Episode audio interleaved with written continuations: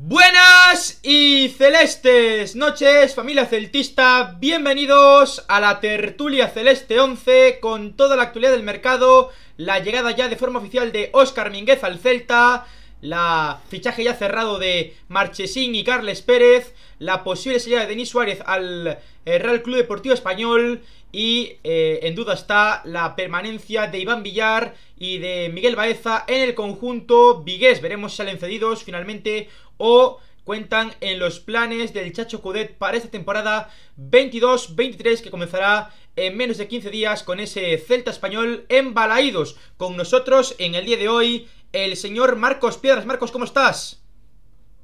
Aquí estamos, parece que Carlos Mourinho tenía ahí con YouTube un acuerdo, no parecía que no nos dejaba emitir hoy, pero aquí estamos para dar guerra un día más. Con nosotros en el día de hoy el señor Afo. Afo, ¿cómo estás? A gusto. Con nosotros como invitado Cava. Cava, ¿cómo estás? Muy bien, un placer estar otro día más. Y con nosotros también como invitado Iván. Iván, ¿cómo estás? Muy bien, Javi, muchas gracias por la invitación, con muchas ganas de hablar del Celta. Bueno, pues ahora sí ya empezamos el, podcast, la tertulia. Lo primero que vamos a hablar de la llegada de Óscar Mingueza al Celta. ¿Qué os parece la llegada del jugador eh, del Fútbol Club Barcelona a la entidad olívica? Ojo, que dicen desde Cataluña que llega gratis. Empieza. ¿Empiezo yo? Sí. Yo ya lo dije la, la anterior vez está es un fichaje que está recibiendo muchas, muchas críticas. No las acabo de entender, porque las críticas a Mingueza pueden ser en tono culé, jugando para el Barça. Pero yo creo que la gente aún no se da cuenta ni quiénes somos nosotros, ni a lo que aspiramos actualmente. Eh, lo puse en mi Twitter personal hace 4 o 5 días cuando anunciamos el Here We Go y yo ponía que si era cierto que se cerraban 3 millones, que el Celta acertaba y mucho, ya que vendes a Araujo con 30 y pico años por 4, y traes a un jugador como Mingueza con 23, que oye, viene de jugar más de 2.000 minutos con el Barcelona, que se puede revalorizar en poco tiempo y que además tiene 23 años, como comentaba, y quién sabe si en uno o dos años lo vendes por más y que aparte te puede jugar en el lateral derecho. ¿Qué pasa ahora? Nos llega la información de que Mingueza llega gratis, es decir, riesgo cero. Que el Barça se guarda una recompra o que el Barça tiene el 50% de sus derechos, me la pela para mí es un fichaje donde acertamos y mucho, que puede salir bien o puede salir mal, pero es un jugador que llega gratis, que viene de un equipo como el Barça y que con un poco que aquí cumpla lo va a hacer de puta madre. Ah, así que no voy a decir fichajón, pero fichaje muy bueno para mí. Cava. Eh, riesgo cero, como decía Marcos. Considero que las críticas es más por parte de la afición del Barça, que allí se convirtió un poco en meme porque sabemos que la afición del Barça es de las peores de España lo digo sin ningún tapujo, junto a la del Madrid, las peores aficiones que hay. Y nada, considero que puede hacerlo bastante bien aquí. Eh, si eh, tengo que predecir la, la línea de 4 del Celta, creo que va a estar Minguez ahí, ya sea de lateral derecho, que no lo creo, o de central acompañando a Idu. Yo creo que puede ser el segundo central perfectamente. Y yo creo que va a hacer bastante bien, sinceramente. Las críticas, pues bueno, pues están ahí. Sabemos el, eh, el aficionado que critica a Mingueza, ya veremos. Yo estoy subido a su barco sin duda, sin ninguna duda. Y, otra cosa, perdón, ¿eh? Otra cosa, venimos de tener en nuestra zaga a Jason Murillo y a Néstor Araujo. ¿Quién cojones sois vosotros para criticar a Mingueza? Digo yo, ¿eh? Hablamos en unos meses. La Mingueza neta. Yo creo que eh, o marxe da operación en sí, que, que a verdade que salga gratis ou non me la trae bastante el pairo, Eh, o Minguez é un futbolista sobre todo que si destacan algo é a polivalencia. É dicir, eu creo recordar que xogou de lateral, xogou de central, xogou incluso no medio do campo. É un tipo cando é lateral suele tirar para arriba, é un tipo con carácter non ten mal pé Que pasa? Que xogar en Barcelona non é doado, e non é doado porque, porque, porque non é doado. Non creo que sea a peor afición do mundo ningunha delas. Eh, son exixentes cos seus equipos, cousa que me parece sempre loable ser exixente con os millonarios que cobran por correr detrás dunha pelota e queren ilusión e queren estar na, na puta pomada. Minguez é certo que entrou o ano pasado, sobre todo, eh, en dinámicas en dinámicas destructivas de que non lle salía nada, entón claro, a partir de aí é moi é relativamente doado criticalo mas non por iso deixe de ser un, unha, unha mala fichaxe e moito menos para o Celta. De que vai xugar, comentabades antes, a mí non me sorprendería que a día de hoxe, e se, e, e se non ven ninguén máis, non me sorprendería en absoluto que puidera xugar incluso de, de Solari, non? Que no, no posto de Solari. Porque ademais é un tipo moi, moi sacrificado, que se sacrificaría moito en defensa, que se sacrificaría moito en todos os sitios, e que non ten mal pé, insisto. E Vai, o único que pode vir é un, un pouco fora de forma, porque supoño que os adestramentos de Xavi non son tan exigentes físicamente como, como con Coudet, pero, pero eu creo que non é un mal reforzo, desde logo. Iván? Un acierto. Me parece un acierto en todas las posibilidades del fichaje. Me parece un nombre que yo creo que tenía el Celta desde hace unos meses y sobre todo que si viene gratis, pues son 2-3 millones que te terminas ahorrando. Si es cierto que tienes un porcentaje de la futura venta al Barça, que bueno, ojalá se revalorice, yo creo que estamos todos de acuerdo, de que ojalá, ojalá se revalorice, ojalá suba su precio a, yo que sé, 8 o 10 millones, es un internacional con la selección en categorías inferiores sobre todo la polivalencia también puede jugar en la derecha, que, a ver, siendo serios, yo creo que el nivel en el lateral derecho del Celta hace años que hay un poco mejorable, por así decirlo, se puede mejorar.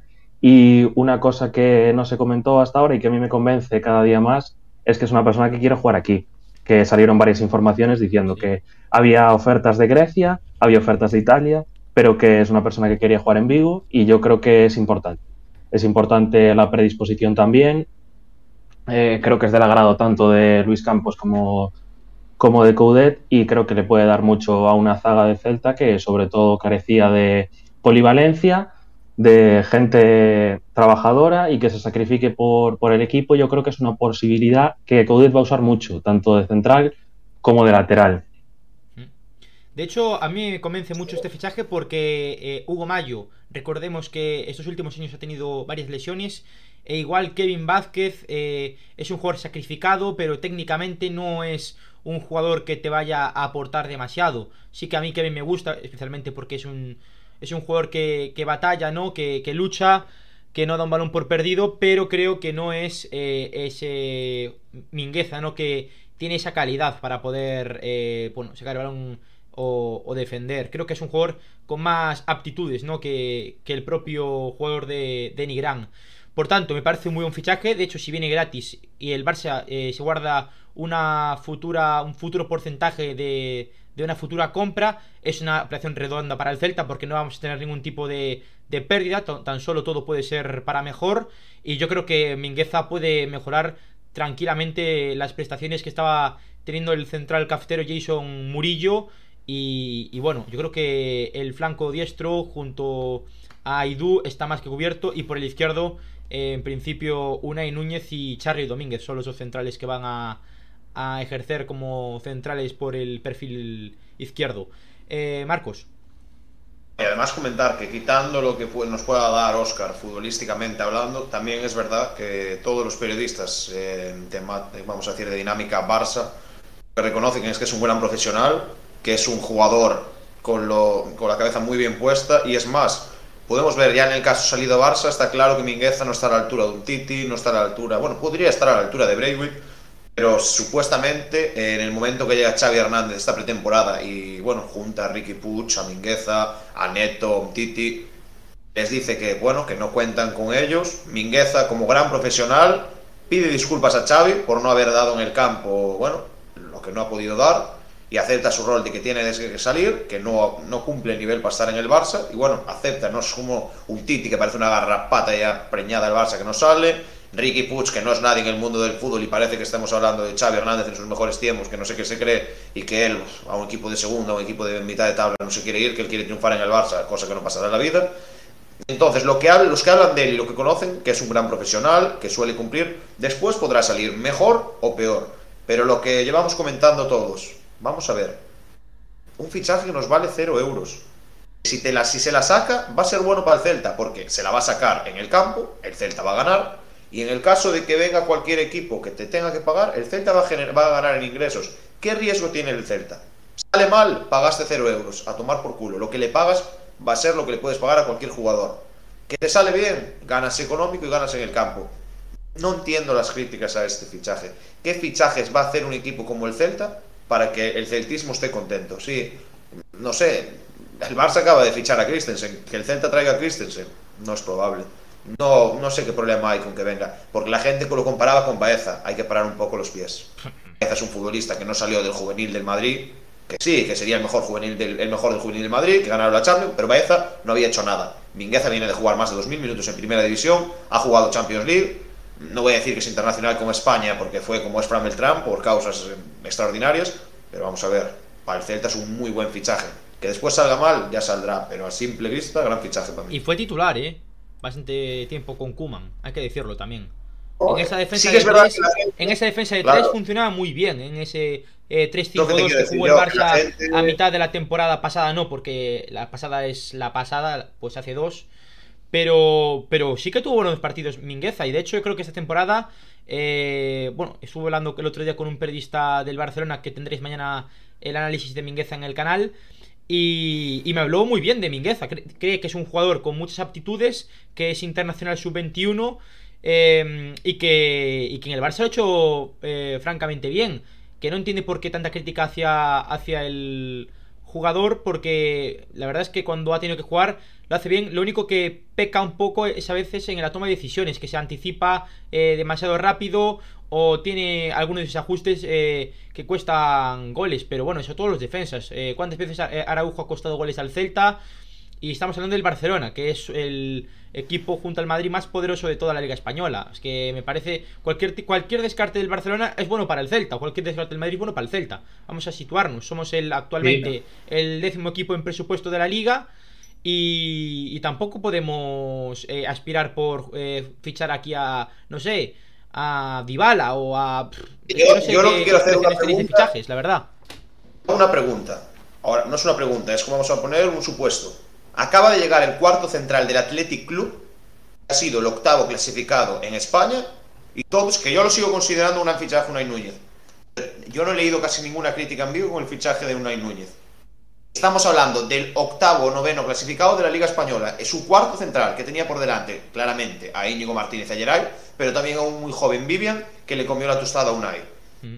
No veo críticas ninguna. Y ahora acabamos de fichar a Oscar Mingueza, que viene gratis. Es que vamos a poner ya dos supuestos. Unai Núñez en el, es casi al 70-80% que el Celta va a pagar una cantidad de 7-8 millones por el jugador. Y os reís de mí, ¿eh? Os reís de mí cuando lo dije aquí en el podcast, hace un par de podcasts, porque al 80-90%, 90% no vuelve al Athletic, va a jugar en el Celta. Exactamente. Es Entonces, que si Mingueza es una operación catastrófica para el Celta, valiendo 0 euros, pudiendo ingresar Unai Núñez, que para mí lo digo, ¿eh? son dos muy buenos fichajes, y lo hablé con Afu el otro día reaccionando contra el Braga. Me parece que para su debut se compenetró muy bien con Aidú, muy bien en los duelos, tanto aéreos, en intensidad, en todo. Y oye, para mí lo dije, gran fichaje y creo que va a ser el titular. Pero entonces, Mingueza que viene gratis, viene del Barcelona, que no es el Athletic Club, que viene de jugar y bien con Kuma. Hombre, claramente, si por- no voy a decir una barbaridad, pero es que si ponemos a Yago Aspas en el, Bar- en el Barça también igual no desentona. Y entonces también recibiría críticas, me refiero. Estamos hablando del Barça, no de, de un equipo chaiñas. Pero estás falando de Iago Aspas, non Sí, no Barça. Y ahí está con todos los respetos. Igual lo hace bien, pero me refiero, vamos a ver, seamos un poco sensatos. Que vale, que Mingueza en el Barcelona no destaca y destaca Serginho Des, que le valió al Barça lo que le vale, o viene ahora Pilicueta y le quita el sitio. Normal. Con Christensen, con Piqué, con Araujo, ahora con Koundé, ¿cómo cojones va a jugar Mingueza en ese equipo? Por eso acaban el Celta. Pero yo estas críticas, sin verlo jugar, si llega y juega mal, pues ya, ya lo criticaremos. Pero ¿qué críticas vamos a hacer ahora si aún no llega vivo, que llega mañana, peinador? No, no acabo de entender el celtismo. Iván, Hombre, yo creo que la verdad no entiendo tampoco las críticas. Respecto a lo de Unai, bueno, supongo que hablaremos después un poquito más a fondo, pero también me gustó, la verdad. Creo que, tengo, eh, que Mingueza tiene competencia. Creo que es bueno, es positivo para el Celta tener competencia a los centrales porque llevamos un par de temporadas por H o por B que los centrales terminaban siendo siempre los mismos. La pareja a la que acudía Coudet era eso, Araujo Aidú. Eh, de Aidú espero grandes cosas esta temporada, la verdad.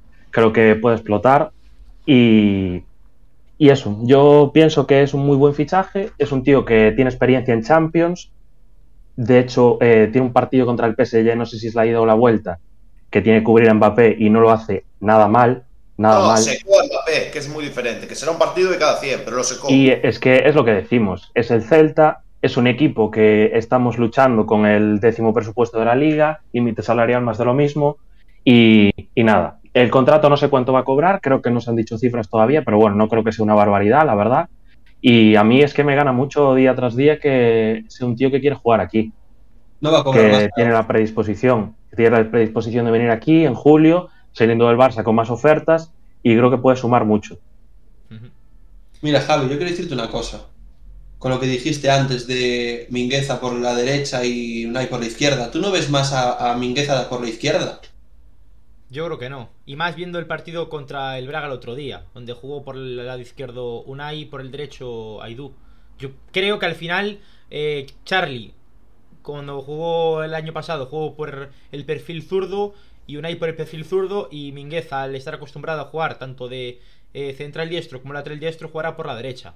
Creo yo que es También. lo más. Es que, es, que, es que Unai apenas jugó por la izquierda. Sí, sí, apenas jugó por la juega por la izquierda derecha. Unai. Sí. Y yo, La cosa yo, es que bueno, Aidú no lo va a sentar. Aidú No. no lo va a sentar. Salvo No. que baje muchísimo el nivel, Aidú no lo va a sentar ni Mingueza ni lo va a sentar Unai. y Aidú, y Aidú por la izquierda no lo puedes meter.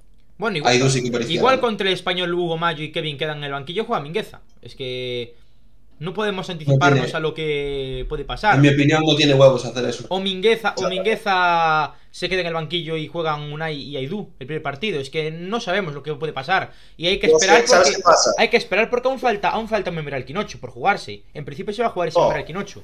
O sea que. Yo lo podría, podría ver a Mingueza asentando a Hugo Mayo en el caso de que Mingueza fuera un fichaje que trajera a Coudet. Pero lo que nos dicen a nosotros es que Mingueza no es un fichaje de Coudet, que es un fichaje de Campos. Entonces ahí ya me empieza que Hugo Mayo no lo va a sentar.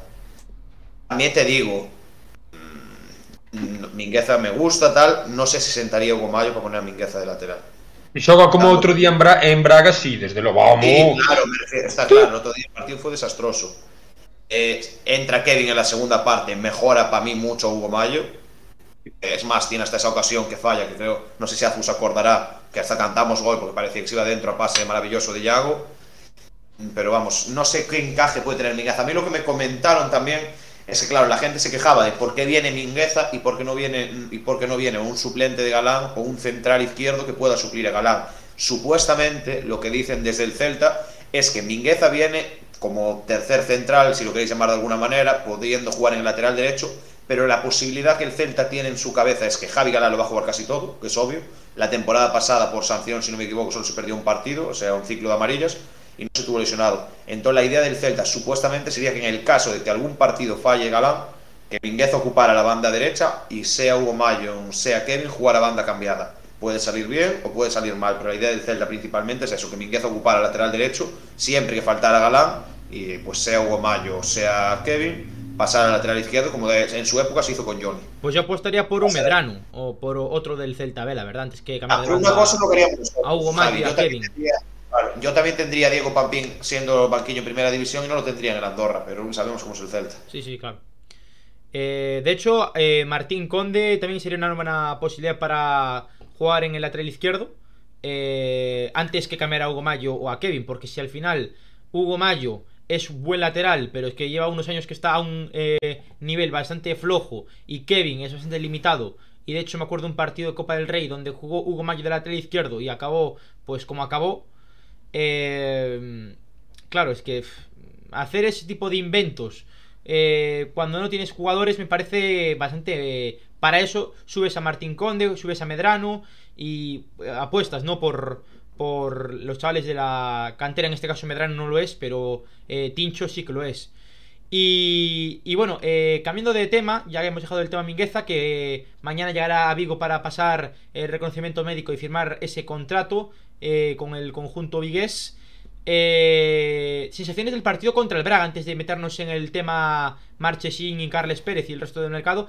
Sensaciones del partido contra el Braga. Ya, yo ya que no pude estar el otro día en el, en el directo del Reaccionando, quiero decir que para mí el Celta, eh, la primera parte, sí que el Braga fue bastante superior, pero creo que defensivamente el Celta no lo hizo mal. Creo que el problema fue en ataque porque no tenemos un 9 referencia como tal y así no se puede jugar con Baeza como punta. De hecho, Baeza me está gustando bastante, pero no, no creo que sea su culpa de que el Celta no, no esté arriba en ataque teniendo oportunidades. Eh, lo que digo, eh, para mí, defensivamente el Celta estuvo bastante bien, bastante fino. Recordemos que eh, Iván Villar eh, está eh, en duda su continuidad en el conjunto olívico. Yo creo que al final se acabará quedando como segundo guardameta, es lo que apuntamos desde hace varias semanas aquí en el podcast del Este. Y que la llegada del portero, en este caso Marchesín, hará que, que, sea el titular indiscutible y Iván Villar juegue los partidos de Copa del Rey. Me parece una dupla de porteros bastante interesante. De hecho, yo, a Iván, pese a los detractores que ha tenido, eh, creo que es un portero que con confianza puede hacerlo bien, lo está haciendo bien. En el primer gol del Braga no tiene culpa porque es una asistencia eh, muy buena de Oscar Rodríguez al delantero del Braga. Y en la segunda creo que es un fallo de, Miguel Rodríguez que al final Carlos Domínguez eh, pues no consigue estar lo fuerte que debe estar y después le hace una eh, bueno pues una ruleta a Aidú y, y, marca en ese uno contra uno contra Iván Villar. Para mí no tiene culpa Iván Villar en ninguno de los dos goles. Tampoco quiero echarle la culpa a los dos centrales, tanto a Aidú como a Carlos, pero creo que eh, tenían que haber sido un poco más duros en esa acción. Y, y, el problema del Celta para mí ahora mismo es la delantera, no es la defensa. Creo que defensivamente estamos bastante bien y se pueden hacer grandes cosas defensivamente esta temporada. Si, si seguimos con, con, el modelo del año pasado, porque recordemos que el Celta el año pasado encajó muy pocos goles. Creo que fue el año desde que estamos en primera con menos goles encajados. Pero bueno, esas son mis sensaciones del partido contra el Braga que las quería dejar aquí plasmadas. Eh, Marchesín, que está cerrado su fichaje por el Celta, que eh, la afición de la Almería está bastante enfadada. Porque en principio Marchesín tenía un acuerdo verbal con el conjunto eh, de la. Eh, del Juegos del Mediterráneo, eh, de la ciudad andaluza. Y finalmente el cancerbero argentino que iba a llegar al conjunto vigués eh, procedente de Loporto. Por cierto, ayer fue titular en la final de la Supercopa de Portugal, ganando pues su último título antes de llegar al Celta. ¿Qué os parece el fichaje de Marchesín para esa posición de portero? Vamos a empezar preguntando eh, por Cava. Cava. Eh, los que sonaron el mejor, sin duda. Independientemente de la edad, eh, yo creo que en cuanto a rendimiento inmediato que pueda tener, no sé el contrato que tiene pensado hacer el Celta, porque tengo entendido que queda libre cuando al acabar la cesión esta, que queda libre. No sé si lo vamos a renovar o no, porque al principio, bueno, como no renovamos a Dituro por, por una de las excusas que puso la directiva era por la edad que tenía, fichamos a uno un, un año menor, entonces pues ahí vamos a andar igual pero yo creo que sea buen rendimiento sí que hay un contrato de más de dos o tres años. Por el hecho de que, bueno, es un portero con experiencia en Champions, experiencia en Portugal. Eh, según escuché por ahí algún, bueno, leí por Twitter algún aficionado del Oporto, era titular con, con el Oporto, eh, Marchesín, le quitó el puesto un chaval por el hecho de que, de que, de que cobraba menos y el Oporto le vio una oportunidad para librarse una ficha grande creo. Vale, pero bueno, independientemente de eso, considero que vamos a tener uno de los mejores porteros de la liga por experiencia, eh, por, por lo que, bueno, porque es un tío que quiere venir aquí, tiene un acuerdo con, con el Almería, el que lo convenció, me parece, me parece buen fichaje, y de todos los que sonaron para la portería, me parece indiscutiblemente el mejor nombre y el mejor fichaje que podemos hacer para, para portero titular, sin duda. Iván. Buen fichaje buen fichaje. Eh, es un portero que te garantiza, a ver, tiene sus pros y sus contras, como todo. En el lado de los pros, pues bueno, es un tío que tiene experiencia en Champions, que fue varias temporadas titular en el mejor equipo de la liga portuguesa junto al Benfica. Eh, al final, yo entiendo a Loporto perfectamente, te sale un chaval de la cantera, cobra menos, a Marchesí le queda un año de contrato, pues lo sientas y ya está. Y a ver, creo que es de las mejores alternativas que teníamos, la verdad. Lo prefiero fe, tanto por encima de Álvaro como del resto de porteros que sonaron. Dituro, la verdad, creo que no estaría nada bien el tema de ir a por Dituro después de decirle que no cuatro meses después como no segundo plato, como quinto plato. Tampoco creo que se merezca eso después de la temporada que hizo aquí. Tampoco sé cómo no tuvo mucho mercado, la verdad, Dituro, porque sonó a principios de verano para el Villarreal, pero luego se, se diluyó el tema y bueno, volvió a, volvió a Chile. Y bueno, eh, volviendo a lo de Marchesín, eso, es un portero que te va a dar rendimiento, que no es un jugador de campo, quiero decir, es una edad que te puede durar un año o dos o incluso tres más, porque eso, los porteros no se, no se desgastan tanto. ¿Tienes el mismo problema en dos años? Sí, pero bueno, también tienes el rendimiento inmediato y sabes que eso, que te va a funcionar. Yo creo que va a ser el portero del centenario y esperemos que lo haga bien. Al final es un también es internacional con Argentina, es un habitual en las convocatorias de, de la selección y eso. También es un fichaje de Coudet, por lo que he leído, de Coudet y de Campos, eh, le gusta a ambos. Entonces yo creo que, es, que lo va a hacer bastante bien en la portería y es de las mejores eh, alternativas que teníamos. Yo creo que hemos acertado en la contratación de, de Marches. Una cosa que me ha quedado siempre en la cabeza, que dijo Afo un podcast celeste, es que la gran mejora de Josef Aidú viene gracias a Dituro y a su forma de colocar a, a la defensa. Eh, ya que Marchesín es un poco de la misma escuela, Afo, ¿tú crees que puede eh, seguir con esa progresión del central ganés? Me refiero. ¿Crees que puede mantener el nivel de la pasada temporada con un portero como Marchesín? Eu que coño sei, non, non teño nin puta idea, pero pero en principio eh, non é un mala fichaxe. É un porteiro que destaca, xa falando de fútbol propiamente dito, un porteiro que destaca moito un contra un. O Celta vai pretender xogar, supoño, coa defensa adiantada e balón arriba e tal, entón é posible que se creen bastantes un, uns contra uns. Nese sentido, un porteiro que vai ser, sin duda alguna, solvente. Polo menos foi nota agora. O mesmo que debaixo dos paus, claro que debaixo dos paus hoxe en día todo, hoxe todos os porteiros son bons, me refiérome unha cualidade casi regalada. Se chegas a primeira ou, ou a profesional porque eres bon debaixo dos paus. E como vai colocar a defensa e como vai dirixir a defensa e o tipo de personalidade que ten descoñezo por completo. Non teño nin puta idea. O que si sí vamos votar en falta problema de fala con cacho e quedeme cun par de rollos. Vamos votar en falta de Dituro máis do que nos parece. Dituro correxía moito a, a Idún moitas, en moitas ocasións. A Dituro, a Idú, de quen estou falando? Araujo, perdón. Araujo, vamos votar a Araujo en faltan moitas ocasións, porque tanto Unai, Mingueza porque é moi novo, porque só ten 23 anos, E Unai son outro tipo de perfil. Araujo era un home cunhas carencias defensivas interesantes, iba era moi lento, tanto en velocidade como, como, como xirando de cadeira nos regates e eso, pero era un tipo moi estable, moi intelixente. Para mí non, non era un mal central, como se está dicindo por aquí. Teño moitas dúbidas, teño moitas dúbidas se o que traemos millora a, ao mexicano. Moitas dúbidas dirá o tempo, non, non o direi eu. Pero bueno, ojalá, non. É lento, sí, pero non é... Pero ten máis cousas. En canto porteiro, pois ojalá sexa da, da mesma escuela e seguramente se o pide o Chacho con tanta existencia, o tipo chegou a ir coa selección argentina, cousa que non é nada doado, eh, en fin, eh, supoño que será un colocador nato, Estuvo la última convocatoria eh, de la selección argentina de la Copa América, me refiero. Fue el tercer ¿Cómo? portero de la Copa América que ganó Argentina. Estuvo en ese en esa selección campeona de, de América con Argentina. Es verdad que Eso, decir, de una forma un poco, bueno, pues eh, circunstancial, poco, pero estaba. Circunstancial, pero allí estaba, o sea, me refiero. Claro. Igual, el tercer portero de una selección es un poco premiar el mérito deportivo que ha hecho esa temporada. Pero bueno, creo que Marchesín es un portero que en Oporto es querido, que como bien dijo Cava, eh, fue reemplazado porque cobraba mucho y a mí me parece un portero que mejora. A ver, que mejora a Dituro, pues se verá. No lo Ten sé. que deixar 14 porterías a cero. No lo sé. Defensa. Sí, no lo sé. O sea, pero, pero que mejora, a liga muy longa. Que mejora Javier. a Rubén o a Sergio o lo que teníamos antes, creo que sí que lo va a mejorar, me refiero. Vamos a ver. Y vamos a ver una cosa. Por cierto, ah, quiero hacer, quiero hacer un pequeño, un pequeño inciso. Eh, Rubén Blanco, me dijisteis hace eh, tres eh, programas atrás que no iba a ser titular está siendo titular, ¿eh? Con el equipo del Olímpico de Marsella. Hombre, vale que Paulo López está lesionado, pero da igual.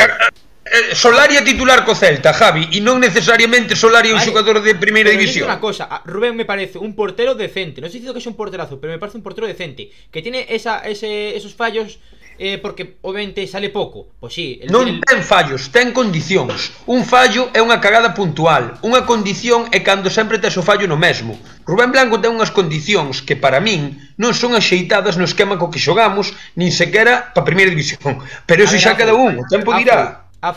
Obviamente Rubén saliendo es un portero nefasto, pero bajo palos me parece un portero bastante decente y por eso fue convocado con la selección sub-21 en su momento y fue un portero titular en el Celta que nos salvó en muchos, en muchos eh, eh, partidos. Cuando estábamos en la época de, de Unzue o cuando estábamos eh, incluso en Anosa Reconquista. Me parece que es un portero que cuando tuvo continuidad tuvo grandes, grandes partidos y de hecho tienes cada intervención de Rubén Blanco en partidos eh, en los últimos años que, que vamos, que te quedas con la boca abierta. Pero es verdad que ahora mismo, es verdad ahora mismo.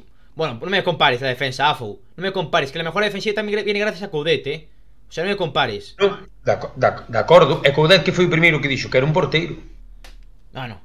Coño, donde, donde Coudet se mellorou algo foi a defensa. E o primeiro que dixo foi que era un porteiro. O mellor foi por algo. Sí, Pero, a ver. Javi, ¿qué portero, ¿qué portero de primera no es bueno bajo palos? Un portero Claro, de sí. primera, ¿eh? Partiendo De segunda. de. ¿Quién te parece, quién te parece el mejor portero, el peor portero de la liga? El peor portero de la liga, para mí, Titulares, los titulares. Conan Ledesma. Ledesma.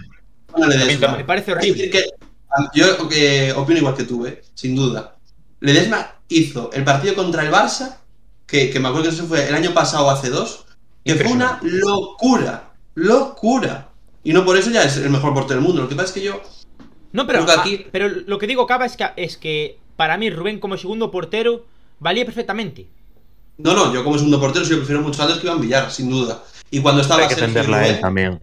cuando estaba Sergio y Rubén, yo también prefería a Rubén, sin duda. Sí. Eh, pero simplemente, bueno, yo creo que eh, los porteros de, de aquí llevamos los últimos 15 años con porteros que desde que llegó Dituro no es que no saben salir, que por alto son malísimos, malísimos, pero malísimos, ¿eh? De hecho te voy a decir más, probablemente es una popular opinión que te cagas, pero yo te digo, Dituro es el mejor portero de los últimos 15 años del Celta, sin duda, por lo menos el más completo. Yo creo que también. Que a ver, que también tenía cagadas importantes, porque hizo cada cantada que. Sí, sí, hombre, seguro, vamos, seguro. Pero también las hizo seguro. Rubén, que me acuerdo un partido en el Coliseum y un partido en Samamés con el pie que le regaló el gol a, a Iñaki Williams. Sí, Eh, tenía cagadas importantes Entre- de con, entre otras. con los pies. Entre fixo Ter Stegen. Quero dicir que tampouco é unha cousa que tú ves pa cagadas de Ter Stegen co balón nos pés de regalarlle o dianteiro. Por que? Porque riscaba cos pés. Dituro era un porteiro que xogaba moi ben cos pés e é normal que tuvera certas cagadas. Hmm. Pero para min foi o mellor porteiro que tuvamos por aquí de largo en moitos anos. Pero lo importante, y... Afo, é agora que Marchesín mejore a Dituro. Iso é difícil. No. Jódete. Eh, Sent... Empezando, voy a empezar aquí mis argumentos. Primera cosa, no es que conozca en profundidad a Agustín Marchesín. Primera cosa, es una falta de respeto decir que Marchesín, a ver si es de la escuela o es del estilo de Dituro. Empezamos. Matías Dituro, aquí junto a Afu, creo que ha sido de los que más lo ha defendido. Estoy con Cava en que posiblemente, desde que ascendimos a primera, junto el año de Sergio en Europa, ha sido el mejor portero que ha tenido el Celta. Pero no hay que olvidar una cosa. Matías Dituro le quitas este año en el Celta y el mejor equipo en el que ha jugado se llama la Universidad Católica de Chile. Estamos hablando de Marchesín, que sin conocerlo de nada es portero internacional con Argentina. Ha estado tres años en un equipo que juega Champions League como se lo porto, siendo los dos primeros titular. Este último año fichan a otro, a un Mario, como se llame, se le apuesta porque es joven tal. Pero vamos a ver una cosa, estamos hablando de un portero internacional con Argentina, un portero que ha jugado Champions League y no lo podemos comparar con Matías Dituro, que igual llega eh, Marchesín ahora y lo hace muchísimo peor que Dituro, pero no, para mí, para mí, sin conocer a Marchesín en profundidad es una falta de respeto ahora mismo ponerlo a nivel de Dituro, porque Dituro, con todos mis respetos y que yo a Dituro lo le agrado y es más, dije que igual yo era de los que apostaba por comprarlo, me parece una falta de respeto, porque Dituro en el mundo del fútbol no es nadie.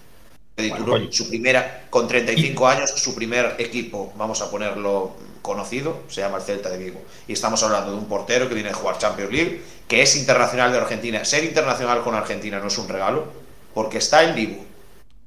Está- Escoitade, está cerrado o Marchesín, esa é a miña dúda, que non Es lo que os iba a decir ahora. Marchesín tiene todo cerrado con el Celta y todo cerrado con el Oporto el Celta. ¿Qué problema hay? Ayer acaba el partido y parece que la única persona en Oporto, en el club, que no lo quiere soltar es el entrenador, Sergio Consensao, que quiere que Marchesín se quede. Si quiere que se quede, también te digo, es por algo. Y otra de las cosas, eh, os decía, Marchesín ha jugado tres temporadas en el Oporto, las dos primeras titular indiscutible. En esas dos temporadas ha sido premiado como mejor portero de la liga en las dos. Es más, en el premio mejor jugador del mes tuvo varios. Por eso os digo, que sí, que Codituro viene a hacer 14 porterías a cero. Que posiblemente haya sido desde que subimos el portero con mejor rendimiento del Celta. Y que ahora igual llega Marchesín, o mismo Neto como sonaba, y hace peor temporada que Dituro. Eso, pero eso no tiene que ver si es peor o si es mejor. Pero creo que comparar a Marchesín con Dituro Pero por nombre tam, tamén é Beckenbauer e non por eso vamos traer a Beckenbauer, que leva 50 anos retirado, é que tampouco se trata. Claro. quero decir. Eh, No, a ver, que ahora puede venir, claro, que puede venir Ter Stegen y hacer peor temporada que la que ha hecho Dituro está recientemente. Pero eso, yo leo por Twitter, para fichar a Marchesín, fichamos a Dituro. Hombre, Pero vamos a ver, No. pero vamos a ver, Marcos, tampoco te puedes hacer, o sea, nuestro error en el día de hoy es, de- es hacer caso a las críticas de la gente en Twitter. Porque No, la gente sí. en Twitter se piensa que es eh, aquí Luis Campos o que es Felipe Miñambres, son directores deportivos. Hay mucho entrenador suelto por el mundo. Y Yo el primero, yo el primero. bueno, pero nosotros no somos especialistas, no somos eh, ni entrenadores ni directores deportivos. O sea, para mí, tanto Oscar Mingueza como Carles Pérez, que hablaremos, bueno, lo hablaremos ahora también, como eh, Marchesín, son tres fichajados para el Celta. Vale, yo de momento creo que lo que estamos fichando, Salbruco de la Torre y Williot Swedberg, que son un poco, pues la incógnita, porque son promesas, porque, a ver, de la Torre tiene 23, 24 años, pero es, es joven, aún, aún es su primer equipo importante, el Celta. Son las dos apuestas de Luis Campos, hay que verlas. Hay que verlas, porque en pretemporada no he, no he visto casi nada de Williot Swedberg ni de la Torre. También te digo, de la Torre ha jugado 20, 20, 30 minutos. Y Swedberg, eh, lo que ha jugado prácticamente no ha tocado bola. Hay que decirlo. Sueder, digo, que conste, puedo decirlo a Yahoo, quitando que, bueno, jugó los últimos 10 minutos, si no me equivoco, con Braga, da un pase de gol muy, muy bueno y tiene aquella, no sé si se recordará, fue en fuera de juego, que la estrellan al palo, me refiero, ha jugado muy poco. Pero son apuestas que hay que ver. Pero también tengamos en cuenta una cosa, el Almería acaba de subir a primera división, es un recién ascendido, también quería Marchesín, pero no es un recién ascendido de toda la vida, es un recién ascendido que está gastando dinero porque lo puede gastar y que estamos hablando de que un proyecto que supuestamente apunta muy bien, también quería confiar en él. Pero ¿qué hizo de Almería, Marcos? Los que por ahora, en el momento, por el momento igual dentro de nada te vendes a por 40 millones de euros. Lo que está claro que equipazo van a hacer. Y ahora mismo con que fichen a dos más que nosotros ya tienen equipazo. Porque ahora mismo los dos peores equipos de primera división son el Español y el Celta de Vigo. Tenemos la gran suerte Tiene la plantilla de la Almería, la vi yo ayer. Tiene la mitad de la plantilla es la de ahora. No, no fichó nada. Ah, pero es que te digo una cosa, es que la mitad de la plantilla de la Almería de segunda división es mejor que la que está en el Celta. Extremo derecho sin conocerlo, volante derecho juega en el Almería es mejor que Augusto Solari. Es uno, la- es uno del filial de la Almería. Posiblemente Umar Sadik, pues que bueno, es que el Celta ya no tiene otro para comprarte la delantera porque solo tenemos a Yago Aspas, pero es que están, no, no sé. Tenemos la gran suerte que el español también llega en Bragas al debut en Balaídos, que Raúl de Tomás no va a estar porque parece que se va, que no sé qué, pero bueno, quizás tenemos a uno con el dorsal número 6 aquí en Vigo y que igual Denis Suárez sí que juega el primer partido en Balaídos esta temporada, pero no con la nuestra. eh, decís antes lo de William Siedberg y lo de Luca de la Torre, hay que verlos, pero no parece que los vayamos a ver mucho, desgraciadamente. Por lo menos lo que nos dejó ver Coudet en la pretemporada, desgraciadamente no parece que vayamos a gozar mucho, por lo menos del sueco. Por lo menos, porque es el, que estuvo disponible todos, todos los partidos de, pretemporada y de los nuevos el que menos minutos tuvo. Eh, otra cosa, le, le sumo a las incógnitas que tú dijiste al cedido Oscar Rodríguez. Eh, indudablemente es un jugador que tiene muy buen pie, muy buen pie porque lo demostró ya, pero yo creo que una de las claves del eh, atascamiento, por así decirlo, del, del partido contra el Braga fue el se notó mucho la ausencia de Denis. No sé si eh, esto será cuestión de, ritmo, puede ser que sí, o puede ser que no se adapte, lo mismo que en el, que en el Getafe, que no lo querían, o lo mismo que en, que en el Sevilla, no lo sé. Pero es que a mí, Oscar, de momento mm, no me está, no me está demostrando que sea el que, el que puede ser el sustituto adecuado para Denis Suárez, ni de broma. Y te voy a decir más, veo más, eh, con lo poco que vi de Luca de la Torre, eh, optaría yo más por ponerlo ahí y a Oscar. Solo que, claro, yo no, no estoy con los jugadores como está Coudet, pero bueno, yo es algo que a simple vista a mí, eh, lo- no sé si vosotros opináis igual que yo, eh, Luca de la Torre le veo con unas cualidades más óptimas que Oscar para el Oscar, no sitio de Denis. Óscar Rodríguez no es un creador de juego, lo hablábamos a Fu y yo. Si el fichaje de Oscar Rodríguez va a ser para sustituir a Denis Suárez, Óscar Eso. Rodríguez no va, no va a progresar ni va a triunfar en el No, Celta. Lo hablamos a Fu y yo el, viernes reaccionando al partido del Braga. Óscar Rodríguez no es un creador de juego. Óscar Rodríguez no te hace el trabajo que te hace Denis Suárez de bajarte hasta medio campo, incluso entre centrales, a robar el balón, controlar, abrir el campo. No. Óscar Rodríguez tiene, bueno, puede tener regate, puede tener No. disparo lejano, Eso pero sí. ya. Pero me refiero, Óscar Rodríguez no va a ser Denis Suárez. Óscar Rodríguez, tanto en la izquierda como en la derecha, vale. ¿Qué problema hay? Ahora mismo en la media punta, Luca de la Torre es una incógnita. Gabri Veiga se puede apostar por él porque ya sabemos lo que es, pero sabemos que el salto a primera y no está destacando pretemporada. ¿Qué puedes poner ahí? Pues no lo sé lo que va a hacer el Celta ahí. Yo creo que Sí. la plantilla llegó Mingueza, va a llegar Marchesín supuestamente, esperemos que llegue Carles Pérez como parece indicar. Va a llegar un delantero que yo a las 12 menos cuarto de la noche creo que va a ser Martin Braithwaite. Creo yo, esto no es información, creo yo que va a ser Martin Braithwaite. No. A estas horas al Celta y a Luis Campos se le está acabando todos los delanteros posibles y en Barcelona ya dicen que la rescisión está muy cercana. No me creo la información de Diario As porque la da Manu Sainz, que tiene la misma información que puede tener mi hermana de 10 años, pero creo que al Celta se le está agotando todo y que Martin Braithwaite va a ser el delantero porque como no llegue Martin Braithwaite, la coña de Pavlidis y todo esto va a quedar corta, ¿eh? porque nos vamos a presentar en la jornada 1 con Yago Aspas acompañado de un delantero que no conoce a nadie, porque se acaban los candidatos para ocupar la delantera. Y otra, eh, es muy necesario un sustituto de Denis, porque Denis no va a jugar nada. Se va a acabar la coña. Julio Lobete, cuando llegó, ¡buah! ¿Cómo va a venir Julio Lobete? Pues va a ser una coña porque no vamos a tener ni un tercer delantero, porque el delantero que llegue va a ser uno y va a acompañar a Yago Aspas. Y ya el tercer delantero se va a llamar Miguel Rodríguez. Entonces ahí sí que van a empezar las coñas y vamos a pensar que ojalá salga bien y salga. Sí, van a llegar 8 o 9 fichajes, pero no. Cuando ya había 3 o 4 nos decían que faltaba 8. La planificación tanto de Luis Campos como tal, a día de hoy, siendo yo de los más optimistas, se va a quedar corta. Eh, y ahora mismo lo decía, no, yo Martin Braithwaite no era mi favorito. Pero ahora mismo o llega Braithwaite o a la delantera no llega ni mi madre con un poco de nombre. Os voy a decir una cosa, antes de dar paso a Iván para que opine acerca del tema delantero centro, antes de entrar en Carles Pérez después. Eh, yo creo que lo de Martin Braithwaite es humo, al menos hasta el momento. El- o sea, no es por contradecir a mi compañero, mm, sé que... Ah, no, yo no tengo, yo no tengo información, Claro, eh, yo creo que es su información- posición. Pero a mí lo que me llega es que Martin Braithwaite es, un- es humo, me refiero, no es una eh, eh, apuesta eh, real. Manu Sainz es deportivista hasta la médula, todo el mundo lo sabe. Es un periodista que es eh, deportivista hasta la médula. Y yo la verdad es que creo que su veracidad es como la del señor Mario, ¿cómo se llama este? Cortegoso, Cortegana, este. Ortegana, El de Borja Mayoral. Eh, Hijo, Mario- Mario hijo, Cortegana chámase tiene hijo. muy buena información. Mario Cortegana tiene muy buena información del Madrid, es el mejor, el mejor del Real Madrid. Bueno, es eh, más, es el único, es el único que dijo que Borja, bueno, el único no, pero que cuando todos decían que Mayoral tenía el acuerdo con el Celta, lo dijo y lo mantuvo. Borja Mayoral va a jugar en el Getafe. Y ahí está. Eh, en fin, Mario Cortegana es mi amigo Cortegana. Eh, nada, eh, lo que opino yo es que es, es humo. Y, y bueno, voy a hacerme zoom porque lo que quiero decir es que el Celta tiene el nombre del 9. Y el número 9 es Vangelis Pavlidis, es el delantero que tiene que venir al Real Club Celta. O sea, Dios nos coja con pesados. es un delantero de 23 años que te mete 20 y pico goles por temporada, metro 90, Bueno, bueno, es el delantero tanque que quiere el chacho. Es que yo lo que no. Si hay que poner 8 millones, se ponen encima de la mesa y ya está. No te ponen 8 millones. No te suelta ese triste, jugador por 8 qué- millones. Triste que con el mejor, supuestamente, director deportivo del mundo, yéndose Santi Mina, que es un delantero de renombre, el acompañante de Yago Aspas, es muy triste, quitando que igual viene Pavlidis y mete 30 goles, qué triste que con el mejor director deportivo del mundo, si se da, no sean capaces de convencer a alguien que no sea Pavlidis de 23 años, que no lo conoce nadie hasta ahora, para acompañar a Yago Aspas. Qué verdadera pena. Quitando que igual viene y en el momento que venga, ojalá lo- la rompa, pero es muy triste. Bueno, lo, lo- Saliendo nombres como salieron, eh, que supuestamente iba a venir un 9 de renombre, ¿eh? es muy triste. Ah, no, y que Pavlidis no solo es un delantero tanque, el tío es ágil de pies también, ¿eh? Te- Tengo visto eh, vídeos de Pavlidis y demás, es un delantero bastante ágil que sabe regatear bastante bien.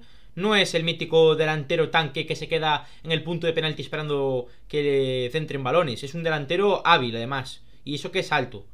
Cava. Y después Iván. Eh, yo lo de lo de Luis Campos no, no estoy de acuerdo contigo por el hecho de que eh, Luis Campos lo bueno que tiene es que cuando estuvo en el, en el Lille eh, hizo fichajes dejándose un dinero importante, 15 kilos, 20 kilos, eh, de nombres como este, como Pavlidis, como Carlson, como nombres de, ligas así, que al final lo que terminó fue ganando la liga, Lille, que no estoy diciendo yo eso, pero yo creo que viniendo Pavlidis deberíamos darnos con un canto en los dientes, sinceramente, sinceramente. Y eh, para mí mi favorito, no sé las, las cifras que podrían alcanzar el fichaje de Martin Braithwaite, si me diesen a elegir, si me diesen a elegir, uno de los favoritos sin duda sería Pavlidis, por el hecho, es un jugador que tiene un valor de mercado, si no recuerdo mal, de 16, corregidme, 16 kilos, 6, 6. 6. Es un jugador que metió 18 goles en liga, o 16, 18 goles, sumando la copa creo que llega a los 20. Me refiero, Más Conference. Un jugador. Conference, ¿y cuántos metió en la Conference, sabes? Eh, 23 goles el año pasado marcó. 23 goles en total. Sí, en total. Me cago en Dios. En Y, la, lleva- eh, y por cierto, tercer máximo goleador de Holanda. por cierto, goleador el otro día ya marcó el primer gol oficial, ¿eh? En la fase previa de Conference League. Es que es un delanterazo. Es un delanterazo, Pavlidis.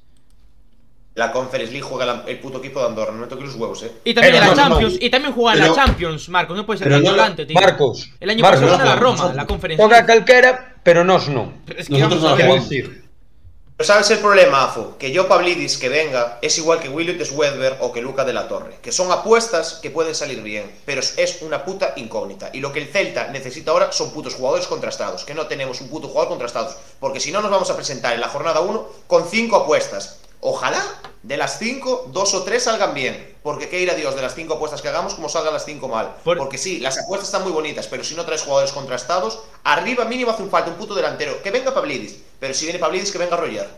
Un puto delantero que esté contrastado en primera división. Por cierto, Marcos. Lo de que la Almería tiene mejor plantilla que el Celta, porque mira, aquí apuntan Rosic, Fernando, Maras, Kaiki, Rodrigo Eli, Chumi, Babic, Martos, Akieme, Centelles, Silva, Arnau, Pozo, Méndez, Juanjo, Samu Costa, Eguaras, Siberski, Robertone, Puigmal, De La Hoz, Gui, Ramazzani, Lazo, Portillo, Curro, Apia, Sadik, Mila, Milavanovic, Sousa y Escobar. Mejor equipo que el Celta, estamos de coña. Sadik, Estamos de coña, Sadik, tiene mejor equipo el, el Sadik, Almería que el Celta. Vamos a ser serios, por favor. Sadik, ¿Cómo va a tener mejor plantilla el Almería que el Celta? Marcos. Sadik y Razmani serían el segundo y el tercer mejor futbolista que tiene el Celta ahora mismo en plantilla. Bueno, madre mía, tío. Te Un cuarto. columpiar. Un cuarto. Hostia, ojalá. Sa- A ver, Sadiku está claro que. Sa- Sadik sí, que es un delanterazo, pero es que me está diciendo que la Y plantilla del- Razmani es muchísimo mejor Razmani que Solari, que Oscar Rodríguez, que Cervi. Bueno, yo no, yo no te. A día de hoy, a día de hoy, recaraño bendito. Me cago No, en Dios. Marcos, Yo no quiero contar a Solari, Te sinceramente. eh. Sinceramente, yo no quiero contar a Solari por eso. Evidentemente, Si se va Coudet, a Solari, pero eso es la si se va. Coudet, Solari no vuelve en la primera división española. Eso es la tristeza de la directiva de la directiva del Celta, que con el supuestamente, bueno, me dicen aquí por el chat que no es director deportivo, no, Luis Campos no es director deportivo, pero es asesor. Y qué pena y qué vergüenza que teniendo al mejor asesor deportivo, la directiva del Celta se vaya a presentar en la jornada 1 con Augusto Solari de titular, qué pena. Esperemos que no. Ya- esperemos que llegue Carlos esta semana. O sea, esta- eh, Carlos y Carles. Iván, Carlos Pérez. Sí, vale. Voy a volver un poco atrás en el debate. Voy a volver al tema de las incógnitas, de tanto de Swedberg como de la Torre. De la Torre, el ratito que pudimos verle en Braga, me parece que tiene unas cualidades muy buenas para el Celta Hola. y es un, es un perfil de jugador que creo que no tenemos, sobre todo desde la baja. Voy a dar ya por, por hecho la baja de Denis.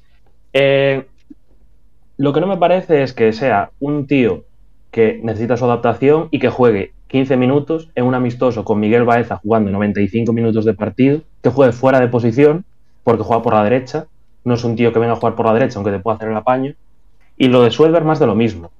Eh, es una apuesta fuerte del club, nos gastamos una cantidad importante como son 5 millones de euros, algo más incluso, eh, para que juegue por la izquierda 10 minutos. A mí eh, me gusta, la verdad, personalmente me gusta. Le vi cosas el otro día, no le puedo ver mucho porque, bueno, en principio sí que viene a ser el suplente de, Franco Cervi, pero, pero bueno, un contexto de partido tampoco que, que nos favorece para ver experimentos y yo creo que tienen que tener más confianza de Cudet. Después el tema Oscar Rodríguez, técnicamente sí, está claro que, que tiene un pie maravilloso, pero no le veo. No le veo haciendo lo que hace Denis, no le, no le veo subiendo la pelota, no le veo jugando por detrás del punta, no le veo, la verdad. No, le, no sé si serán el compromiso como jugador, no sé si son las ganas que tiene de jugar, si no encaja en el esquema, pero yo creo que no puede hacer de Denis y eso es otro problema. Es otro problema que se suma a los numerosos problemas que tenemos ahora mismo. Para mí es el gran problema. A sí, de xogo en ataque. Sí, sí, Sin duda. Non se trata de non, non se trata de que teñas un dianteiro ou outro e a meta ou a falle. Trátase de que non tes xente que, que sexa no capaz balón de levar a, pelotas á área de levar pelotas á área. O outro día contra o Braga víronse dúas cousas terriblemente interesantes. É verdade que a pretemporada e, e, e a mellor non fai moita fé, pero, pero é, é terrible. A primeira, como nos presionaran alto, éramos incapaces de sacar a pelota. E máis, cando xogaba Tapia. Cando xogaba Beltrán un pouco mellor. Tamén é verdade que o Braga presionaba menos. Pareceme terrorífico que queiras un equipo que a xogue desde atrás e que a mínima presión do equipo contrario e non sexas capaz de sacala tes un problema do copón. E a segunda, cando Braga lle daba por, por, por defender un pouco máis atrás, volvíamos ao problema do ano pasado. O ano pasado solventábamos bastante ben eses problemas de incidencia, eses problemas de, de sacar a pelota, solventábamos bastante ben porque estaba Denis. E Denis, xunto a Cervi, xunto a Galán, xunto a outros, a, xunto a Beltrán, axudaban a sacar moi ben a pelota, aínda que a presión fora asfixiante do rival. E cando este ano non temos a Denis, non temos esa, esa maneira de sacar a pelota desde atrás xogando. E sobre todo, cando, cando, cando chegamos a tres cuartos de campo, eh, de campo contrario, evidentemente, non sabemos que facer con ela, non sabemos que as superioridades, non hai bons movimentos. E iso non é culpa dos xogadores. Podes traer a Ronaldo Nazario e, e, e a Diego Maradona. Eu creo que, un, que, que temos un problema de plantexamento a hoste interesante porque non sabemos o que xogamos. Non sabe, o, o equipo rival, rival xogue, xogue como nos xogue, vai nos joder. Outro día, cando Braga estaba un pouco atacando e lles dábamos a posesión, eh, estábamos defendendo en campo contrario os 11 porque éramos incapaces de exercer apenas fixamos tres ou catro presións en campo contrario efectivas de roubar a pelota fixamos solo eh, solo éramos capaz de defender estando moi atrás, situados moi atrás e cando, e cando e situándose moi atrás, é catenacho puro. Non temos tampouco xente o suficientemente rápida como para poder facer uns contraataques ao xeito. É dicir, eu teño bastantes, estou moi de acordo con Marcos en, en moitas cousas, estou de acordo con ele en moitas cousas, e, e, e o resume é que temos un problema do copón. O resumo é que temos un problema do copón en moitos aspectos, pero para min o principal é ese, que non sabemos marcar goles. Eh, sí, ah, sí quería, quería añadir también una cosa. Tema, bueno, por cierto, no sé si lo habéis visto, hay una información del Marca, que sí, que es del Marca, te la puedes creer o no, eh, hace una hora, sobre las 10 y cuarto o algo así, que decían que el Celta da por cerrar la plantilla con un 9 más, arriba, aparte de que a lo mejor puede salir algo con las salidas de Denis y de Mina, y dada la plantilla cerrada con uno arriba, me parece que, bueno, para empezar, a Galán que no le dé ni un resfriado, eso para empezar. Después, que Beltrán, para lo que juguemos, lo mismo, que no le dé ni un resfriado más porque lo necesitamos las 38 jornadas. Y arriba voy a decir un nombre que se pueden dar las, las condiciones, voy a explicar por qué. Voy a decir un nombre que encaja delantero joven, delantero contrastado, delantero que conoce la liga y es Rafa Mir. Y Rafa Mir es un nombre que yo creo que estaremos aquí todos de acuerdo en que ojalá sea el acompañante de Yago Aspas. Y a ver, tampoco hace falta ser Einstein, pero viendo un poco cómo está el mercado, que parece que Raúl de Tomás puede, puede salir del Sevilla, eh, del Sevilla del Español, con camino a Sevilla. Yo creo que el Sevilla arriba, tanto con el Nesiri como con de Tomás, en el hipotético caso de que termine en Sevilla, yo creo que Rafa Mir les puede sobrar y yo creo que sería una opción más que interesante, me convence más que Pavlidis, me convence más que Braithwaite. Y al final, luego ya puedes discutir con el Sevilla lo que quieras, porque claro, es un jugador que, que les costó lo suyo, que tenía muchas novias ahí atrás y que supongo que las sigue teniendo porque es un jugadorazo. Y que es un jugador que les puede interesar la cesión con opción de compra futura, no creo que obligatoria, porque supongo que seguirá teniendo bastantes bazas de seguir en el Sevilla varios años, pero a mí me parece un jugador muy interesante y que creo que tendríamos que estar atentos a si puede aparecer la posibilidad. Más que nada porque lo de, de Tomás parece que divorcio total con el español, que parece que va a salir. Y bueno, el Nesir es un delantero top, es un delantero que puede estar toda la temporada, te tiene unas rachas de 3-4 jornadas que te que te mete doblete por semana tranquilamente, jugadorazo. Yo creo que les puede sobrar además Rafa Mir, que es un, es un jugador que, que a diferencia de Nesiri no te puede actuar en banda. Entonces yo creo que tendría las posibilidades más reducidas de jugar con el Sevilla. No sé cómo lo veis, sé que imposible. no ha sonado, pero bueno. Ve, vemos lo imposible. Una... O sea, ¿cómo vemos? Vemos lo imposible, Rafa Mir dice. Me está haciendo mucha gracia el chat con, con, con todos los que te están haciendo. Eh, a ver, a mí Rafa Mir hablando en serio ahora, me parece que obviamente como operación va a ser complicado. Es verdad que Getafe, o sea, iba a decir Getafe ya, eh, Sevilla y Celta, eh, pues ya han hecho una, esta esta, mm, en este mercado, en este, este verano, la operación de Oscar Rodríguez y que también había una mm, propuesta ¿no? del, del Sevilla por Denis Suárez. Por tanto, me puede encajar un poco pues lo que dice Iván de, de Rafa Mir, pero es que es una operación que económicamente es complicada. Vamos a ser serios. Es una... Hombre, está claro, pero sería yo creo que el mejor delantero que podría acompañar a Iago el año que pero viene. Pero se non traemos a Seoane, non traemos a Seoane, vamos traer a Rafa Milpero e sexamos serios. Gracias, gracias, señor. Te alabamos vamos a pulso, a pulso. É que, é que estamos perdendo Pero que estamos perde estamos perdendo todo Cristo aquí, non, non lle ganamos a Puxa Naide, vamos traer a Rafa Mir. No, pero, pero a, a ver, a ver, a ver, non me parece Vamos falar, no... vamos falar en serio do Celta, sí, viña, por favor. Sí, pero a ver, sí, vale. Que, que, a eh, Rafa Mir es un delantero que, ojo, en caso de venir sería increíble, porque obviamente es un delantero contrastado, que lo hizo bien en el Sevilla, lo hizo bien en el Huesca, pero es que económicamente es una operación muy difícil para el Celta, y más sabiendo que, como dijo el otro día el presidente, el 20% de las fichas las ocupan Denis Suárez y Santimina, mientras que no de salida a Denis Suárez, que por cierto, empezaremos a hablar de las salidas, antes hablaremos de Carles Pérez y, y de mm, Santi Mina, los dos jugadores que están eh, para salir, Denis Suárez y Santi Mina, eh, es complicado. El límite salarial es el que es. Me jode mucho, por ejemplo, que el Barcelona pueda estar haciendo lo de eh, los derechos de imagen estos y pueda eh, hacer el equipo del modo carrera con el espaldarazo financiero y nosotros estemos sufriendo para eh, poder fichar jugadores. Bueno, perfectamente en su podríamos hacerlo. Está Estamos en su derecho. Sí, Nosotros Marcos, podríamos- sí, Marcos, pero eso es otro debate. Es otro debate que un día Ya, pero ellos también, empezaré en el ellos también podcast. entran, pero ellos también entran en el debate del acuerdo que acabamos de firmar nosotros con CVC o como se llame, que lo está utilizando el Getafe para fichar. El Celta decide no utilizarlo para fichar y lo decide para la planificación deportiva. O sea, no lo usa para la, la- la planificación deportiva y lo usa para plantar arbolitos en la Fauteza. Puede salir bien o salir mal, los dos son préstamos. Te aseguro que nos, le va a salir mejor al Barça las palancas que a nosotros el acuerdo este. Eso fijísimo, porque el Barça, con el equipo que está haciendo, el año que viene es candidato a ganar la Champions League, la Liga y a ganar el triple de dinero. Que es una pena, pero es la diferencia que tenemos. Nosotros somos pequeños y nunca vamos a poder tener esos beneficios que van a tener los Y grandes. justo eso, Marcos. no, no es justo, pero ¿sabes el problema? Es, es el, el, mundo en el que estamos. Los grandes siempre tienen muchísimos Pues en la. Premier League no es así, Marcos. En la Premier League no es así. Y cualquier equipo puede, League- pe- puede, puede pelear por Europa. Cualquier equipo. Sí, pero la diferencia de la Premier League son los derechos televisivos, pero no gasta lo mismo. No, Eh, Ahí es, es la es cultura culpable del de la fútbol. Es la cultura del La fútbol. cultura del fútbol, pero estamos en España, la gente le gusta ser del Barça y del Madrid. En Inglaterra cada uno es el equipo que es, pero eso ya no lo podemos arreglar nosotros.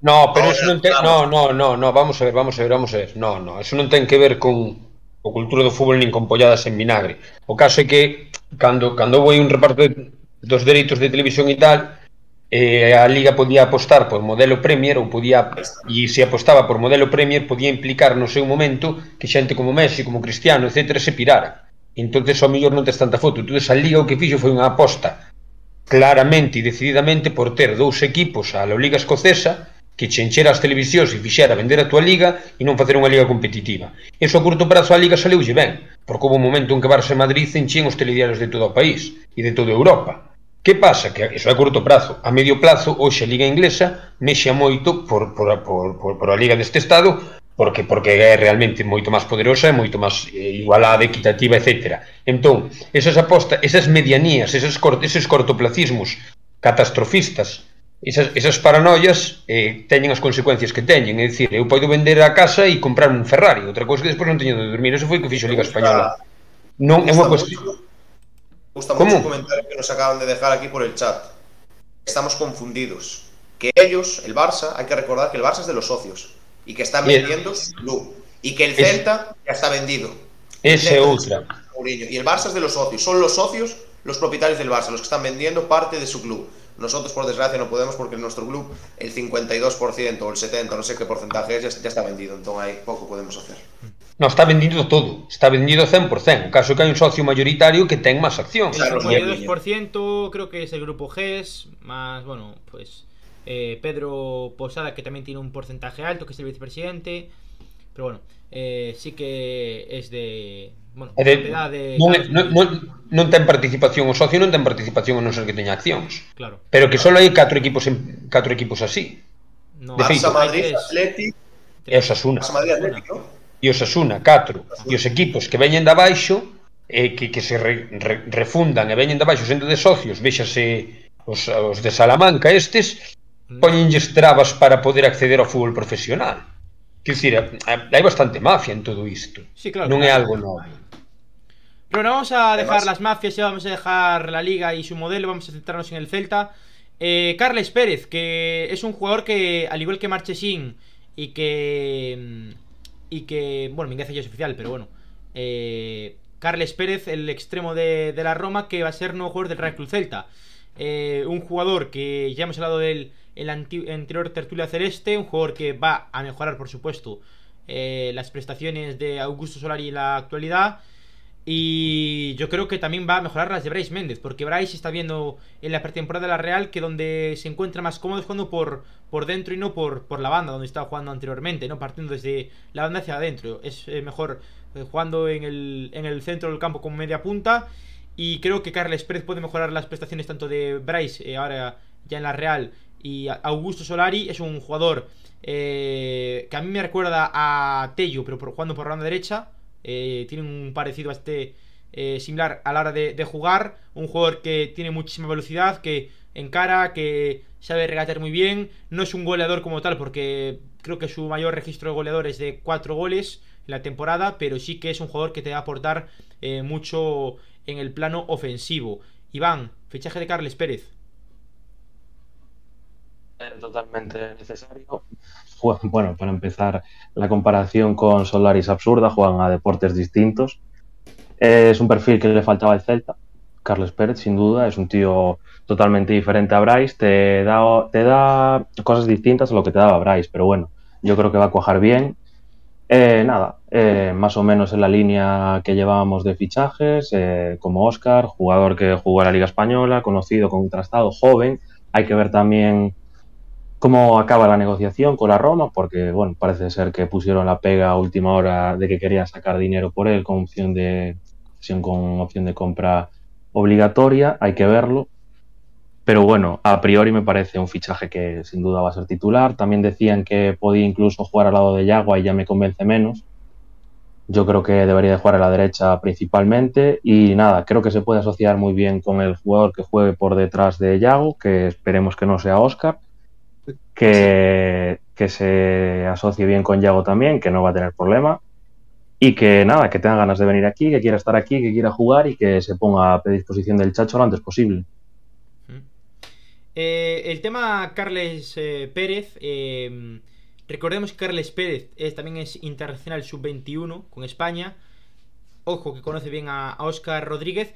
Pero ya que hablamos del tema de que estamos sin un eh, centrocampista de creación. A ver, sabemos que no lo va a hacer el Chacho porque es inamovible de ese 4-1-3-2, ¿no? Ese 4-4-2 en rombo. Pero yo sinceramente creo que la opción más sensata ahora mismo. Yo no soy entrenador, pero voy a dar mi opinión en este aspecto. Aunque antes critiqué la opinión de algunos en Twitter, pero bueno, es, es diferente porque en ese caso estoy criticando la negatividad del celtismo, no estoy criticando la opinión de la gente, que son dos cosas que creo que son bastante diferentes. Eh, lo que creo es que el Celta debería jugar con un 4-2-3-1, con Tapia y Beltrán, el doble pivote, al menos hasta que consigamos a un centrocampista creador, y jugar con Oscar Rodríguez, eh, Carles Pérez y Franco Cervi y Yago Aspas arriba. Al menos el primer partido de la liga si no conseguimos un 9 y un eh, jugador para la creación de juego. Campaña creo que ya es imposible porque ya eh, el domingo acaba la opción esa de la cláusula, ¿no, Marcos? No... Cava y campaña no va a jugar en el Celta. Ojalá, ojalá me equivoque. Pero no Claro, pero Celta. ¿a qué jugador Además, ¿A qué jugador fiamos para esa posición ahora mismo? Porque claro, tenemos overbooking en el centro del campo. Si no liberamos a Baeza, tenemos tres jugadores para esa posición. Gabri Bale. Yo soy, sin- soy sincero lo que pienso el día de hoy. Denis se va a ir, o si no se va a ir, se va a ir a la grada. El Celta va a fichar un delantero, Carles Pérez y el portero. Y se acabó el mercado. A día de hoy es lo que creo. No va a llegar nada más. Ya estoy viendo el mítico tuit de Víctor López, que cuando quedan una semana o dos de mercado pone o Real Club Celta solo podrá, solo podrá incorporar jugadores libres o cedidos. Yo creo que no va a venir nadie para suplir a Denis porque supuestamente está Luca, está Oscar, eh, está Gabri, no van a traer otro. Eh, dos delanteros tienen que traer, ¿eh? Marcos. No, Ah, a no no que se quede. Miguel Baeza de delantero o Miguel Rodríguez de tercer delantero. Porque yo sé Ojalá que yo sé que la 95 planificación- minutos Miguel Baeza, sigo sin entenderlo, ¿eh? como no quiera mostrarlo a sus vecinos para que lo compren, non entiendo. A min do mellor da pretemporada en ataque, sobre todo xogando caído a banda, ya, a banda dereita, eh. Sí, sí, eh, pero, pero es un gol que en teoría iba a salir. Me refiero, si quería estar ese plus en... en, en tamén iba a salir Carreira, tamén iba a salir Carreira en teoría que sigue, tamén iba a chegar... Bueno, pero Carreira eh, ya non lo metes. Xa non metes, pois menos, tamén é verdade, pero quero dicir, tamén iba a chegar, eu creo que a planificación deste ano estamos levando todos un hoste nos dentes interesantísima, Sin porque duda. todo Cristo pensaba que con a Campos, que con non sei que, que non sei que máis, e ao final, oi, máis do mesmo incluso peor, eu creo que temos peor equipo que o ano pasado, ese non é o tempo. Bueno, o cual non, o, o cal non, o cal non quer dicir que quedemos peor clasificados. Cuidado. Ou, ou, ou nin millor. O cal quer dicir que creo que temos peor equipo, simplemente por o mero feito de que Iago Aspas teña un ano máis, e non haxen recambios ao xeito, xa temos peor equipo que ano pasado. Eh, di, eh, dito isto, Carles, vale, bueno, ben, pero necesitamos outro tipo de perfil, necesitamos un medio centro xa. Necesitamos, ademais das, das a priori chegadas, necesitamos un par de dianteiros. Miguel Rodríguez non dá a talla para a primeira división pero por que, Afo, anos. Miguel Rodríguez non é delantero centro, non é delantero centro, que la gente se le quita de la cabeza. Non é delantero vale. centro. Vale, Gabri Veiga non dá a talla a día de hoxe sustituindo a Denis. Es decir, aunque, nos, aunque queiramos que se lle dea. Non dicen aquí que teño moita voz no, no Discord, Javi, ao mellor me subiches a voz mogollón no, ou algo está así. Bien, está bien. Que é un paranoico, que? No sé, yo te escucho bien y creo que el, el resto da gente tamén, Afo, non te preocupes, sí, continúa. Bien, bien. Vale, vale. Pois eso, eu creo que temos un problema un problema interesantísimo porque para min estamos reforzando sobre todo a nivel de, de desilusión, non? Dicir Rosén Leño, eh, sei que non existe el infierno que desilusión pero nós sabemos que existe está en segunda división. E eu tembro, estou tremendo por, por, por este equipo porque non vexo demasiada capacidade de reacción deste equipo. E o que me preocupa ainda un pouquiño máis Coudet. Non creo que Coudet sexa o adestrador indicado e dixen moitas veces para levar a cabo unha reconstrucción. Demasiado cabezón, demasiado emperrado en si sí mismo demasiado emperrado nas súas decisións. Cando un fai unha remodelación da casa, ten que saber, ten que saber que pode haber unha fuga donde na había, que pode haber unhas, unhos teitos que caen, outros que non, etc. Non creo. non creo que Coudel sexa o noso destrador axeitado. Por certo, que non me acordo de dicilo, se queredes cortar o pelo era para o mes de agosto, e na peluquería Javi. Bruno de Rox Barber, en Rúa de Méndez Núñez, 6, Bajo Cangas. Y- Acaba le hace falta, eh. Tiene unas melenas. Sí. El tío. voy el martes, ya, el martes. El martes me corto. Pero ¿a dónde vas a ir, Cava? A Bruno de no. Barber. No, chaval, no. Yo no estoy firmado en el podcast. Yo cuando me firméis, os hago el patrocinio también. y por cierto, Afo, ¿dónde publicas tú tus, tus opiniones y demás? Si, mandei hoxe unha de feito, a ver se publican mañá ou pasado. A... Dio ti, que hoxe non me acordo. Infocelta.com. Infocelta.com, aí mandolle coa miña pluma, fixen xa unha, está de puta madre, a verdade que me saiu de puta madre. A que fixen hoxe é un pouco máis pesada, máis cargante, pero, pero bueno, para que na queira ler, non? E demás podedes deixar comentarios e insultarnos e esas cousas que sempre é divertido. Que... Voy a dar aquí un par de comentarios por el chat eh, antes de entrar en Iván Villar y, y Baeza. Eh, vamos a hablar también del tema de Denis Suárez. Ponen por aquí, eh, lo más preocupante es el ruido que se le está generando con Denis y Mina antes de empezar la temporada. Ya empezamos con menos uno. Este año seguirá Coudet haciendo el, el cambio de Cervi en el 60 y manteniendo al resto igual. Eh, ¿No creéis que Ricky solo podría jugar bien en el Celta? Eu creo que sí, Ricky Push, dices. Sí, eu creo que Ricky podría ser un sustituto xeitoso dentro do que, o sea, evidentemente prefiero outros, pero dentro do que hai, do, quen prefieres no sitio de Denis, a Óscar ou a Ricky? Por condicións a, a Ricky, por, Eh, por o tipo a, de Gabri, que a Gabri ten. Veiga. Antes que Ricky Puch, a Gabri Veiga. Es no. más, Yo más yo jugador que Ricky no Puch. quiero ver delante tampoco. No lo quiero ver delante. También os digo, ¿eh? Y ahora sé que Javi con esto, igual coge el botoncito que tendrá ahí en Discord e igual me echa del programa o de todo. ¿A qué día es hoy? 1 de agosto, 12 y cuarto, sabemos quién es Yago Aspas. Y Yago Aspas es mejor que todos los que voy a decir juntos. Si hablamos de delantera y lo que compone una delantera, tengo serias dudas de si el Deportivo de La Coruña, ahora mismo, a día de hoy, tendría mejor delantera que el Real Cruz Celta. Con Iván Gómez, Nico va a fichar a Lucas Pérez nosotros a. Me estás diciendo que Justin Quiles. Me estás diciendo que Justin Quiles. Que el Emi- que Ibai Gómez, que lleva, que lleva dos años jugando en, en ligas eh, en Arabia Saudí. ¿Dónde está lleva- jugando Ibai Gómez? Que está jugando. Ah, eh, Ibai Gómez, Ibai Gómez lleva seis meses jugando en Liga. Vamos a ver, pero Gómez ¿cómo puedes decir, lleva- que un equipo de primera ref tiene mejor eh, delantera que el Celta? Por favor, tío, estamos en pretemporada. Baeza Ay, xugaría no temporada, Depor. persona. Baeza xugaría no Madre mía, tío. Y Miku, por cierto, ya no está en Esta el Depor. en Miku no está en el. Depor. Marcos, infórmate. Miku no está en el Depor. Yo no dije que Nico estuviera en el Depor, ¿eh? ya te dije. Ibai Gómez, eh, Quiles, eh, Que acaba Quiles. Lucas Pérez. Parece que va a ir Lucas Pérez ahora mismo sería ti- Que, titular que indiscutible can- que que cante un follow, eh, Marcos, que cante un follow, eh, Justin Quiles. El canta mañana es ese, ¿no? Y, Es y- triste porque es el Deportivo, pero madre mía. Pero si la gente se está Gómez- de ti en el, en el, en el chat, tío. A mí me la suda quien se cachonde de mí porque yo es la opinión que tengo yo. A mí la decir que tiene mejor delantera el. Madre mía, tío. Sí, sí. Son risas. Ibai Gómez ahora mismo viene para el Celta o viene Lucas Pérez. Ya, ya no te voy a decir Ibai Gómez. Lucas Pérez si viene ahora en el Celta no sería titular en la jornada 1. Punto. Pois, pois sí. A verdade é que sí, supoño. Cierro debate y con esto ya Yo- no digo más. yo- el botón no, para echarme lo debes tener por ahí. No, no, Ahora, no. eso suena coña e igual porque es la hora que es. Pero es, suena ¿Qué pasa? Ahora Ibai. Gómez. Es que es lo que ponen aquí. Ibai Gómez es Ronaldo Nazario, Marcos. No me fastidies. No, Ibai Gómez no es Ronaldo Nazario. Es un, programa serio, es un programa serio, Marcos. No puedes decir que el Deportivo en Primera Federación tiene mejor plantilla que el Celta, mejor delantera que el Celta. Ibai Gómez, Ibai Gómez lleva seis meses retirado del fútbol, pero Augusto Solari aún no empezó la carrera. Con eso te lo digo, a mí si me pones a Ibai Gómez y Augusto Solari de hoy, pongo a Ibai Gómez. No. Eh, lógicamente, es una fumada que te metiste, pero tremenda. Un porrazo más grande que la cámara esta. Es un porrazo así que hiciste. alegría. Es un porrón que te metiste. Pero te voy a decir más. Hablando de todo Lucas. Pérez, si viene, Lucas Pérez, si viene, sí que se titular con Yago Aspas en la delantera ahora mismo, sin duda. Claro. Sin ninguna duda. Sí, sí. Pero es sí. que, claro, pero es que no hay, no hay gente. Es que vamos Ya, a ver, sí, sí, decir sí. que el Deportivo tiene mejor delantera que el Celta, tío, es un porrazo que te acabas de fumar, Marcos.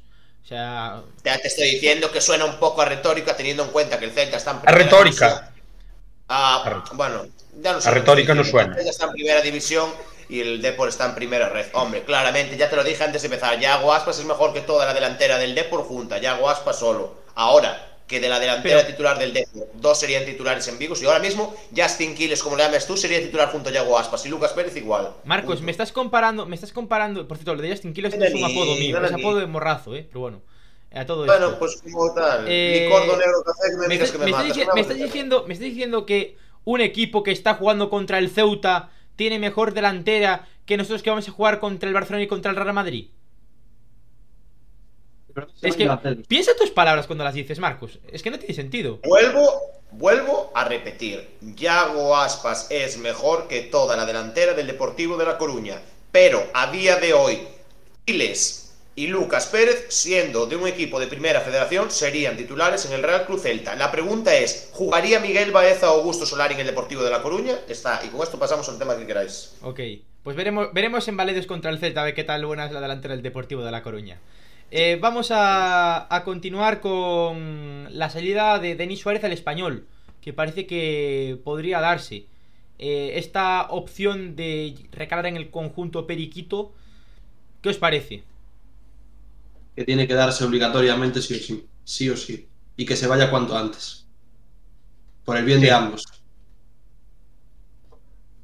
Sí, totalmente de acordo. Pues ya que no hay nada más que apuntar del tema de Denis vamos con Iván Villar y con eh, Baeza, porque salía hoy un artículo en Atlántico Diario que son pues los dos jugadores que mm, en principio tenían el cartel de cedidos y, y han jugado prácticamente todo en pretemporada y Coudet parece que no los ve con malos ojos. Ahora bien, Iván Villar, lo que dije hace un rato, existe la posibilidad eh, de que se quede como segundo cancerbero, pero Baeza teniendo 6-7 jugadores en esa posición, ¿no? En- entre Suetberg, De la Torre, eh, las bandas que eh, Carles Pérez, Solari, eh, Cervi, creo que es una posición un poco más ocupada ya, no tendría tanta oportunidad. Por tanto, Baeza creo que sí que acaba saliendo un equipo de la Liga Smartbank o equipo de fuera. Es la sensación que da ahora mismo. La sensación que da ahora mismo es que Eduardo el Chacho Cudet pone a Miguel Baeza, que supuestamente se va a ir, 90 minutos en todos los partidos. Afu y yo compartimos la opinión de que está siendo el mejor del Celta arriba. Y mientras las apuestas de Luis Campos, como son Willy Tesweather y Luca de la Torre, juegan 20 minutos con suerte en cada partido. Ahí es lo que no se acaba de entender del Chacho Coudet. Si Miguel Baeza, que se va a ir, ¿por qué no? Porque juega por delante de Willy Tesweather, que sus últimos partidos en Suecia lo estaba jugando en punta y los podría jugar ahora con Yago Aspas. Son las cosas que no acaba de entender el celtismo. Pero bueno, como yo ya voy hoy con los estupefacientes, como dicen por aquí, tampoco mi opinión no vale para Pero eso, eso para que o vexen os veciños, Marcos. Para que digan, hostia, este tipo, este, joder, cualquiera lo diría. Iván, Bueno, a Pero ver, es un poco de calor, me cago, tío, yo estoy asfixiado, tío, en esta puta casa.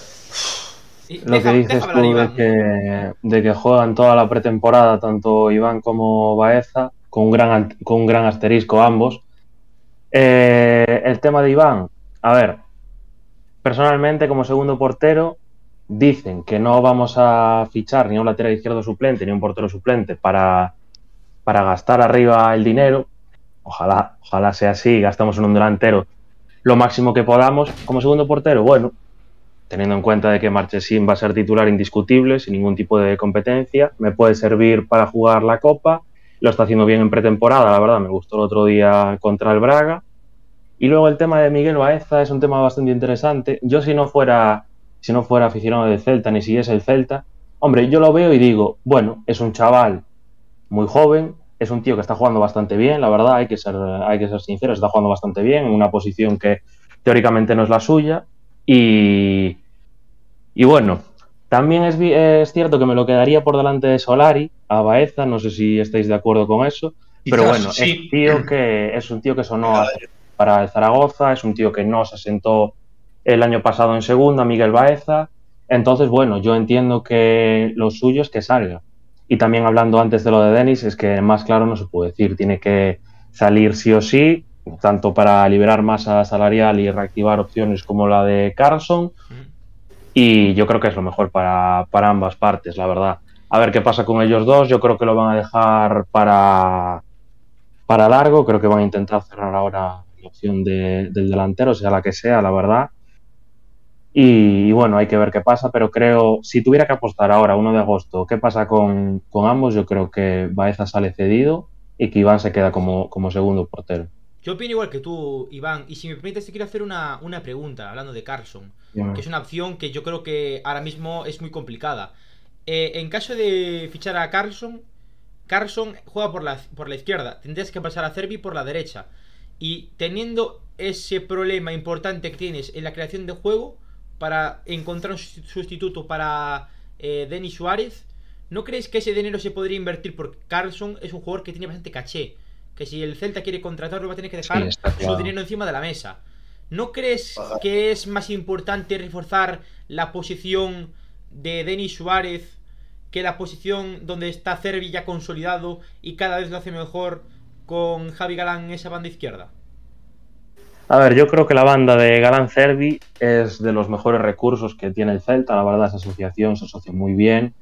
Cada partido que jugaron el año pasado iban a más. Entonces, yo creo que en principio es algo que hay que mantener. Pero bueno, si te sale una opción como Carson, que digo el nombre porque, bueno, dijo, no sé si Víctor hace poco, otro periodista bastante confiado, que, que dijo que si el Celta liberaba sala- eh, salarial con Denis, que irían y que reactivarían la opción de Carson. También tengo que. Me gustaría saber el propósito con el que trajimos a Oscar Rodríguez, porque no sé si lo trajeron como sustituto de Denis y ahora en pretemporada está decepcionando un poco y pensaban que iba a jugar ahí, pero claro, ya tienes un problema de que te de que traes a un jugador para una posición cuando estamos escasos en prácticamente todas las posiciones y tienes que traer a otro tío para ahí.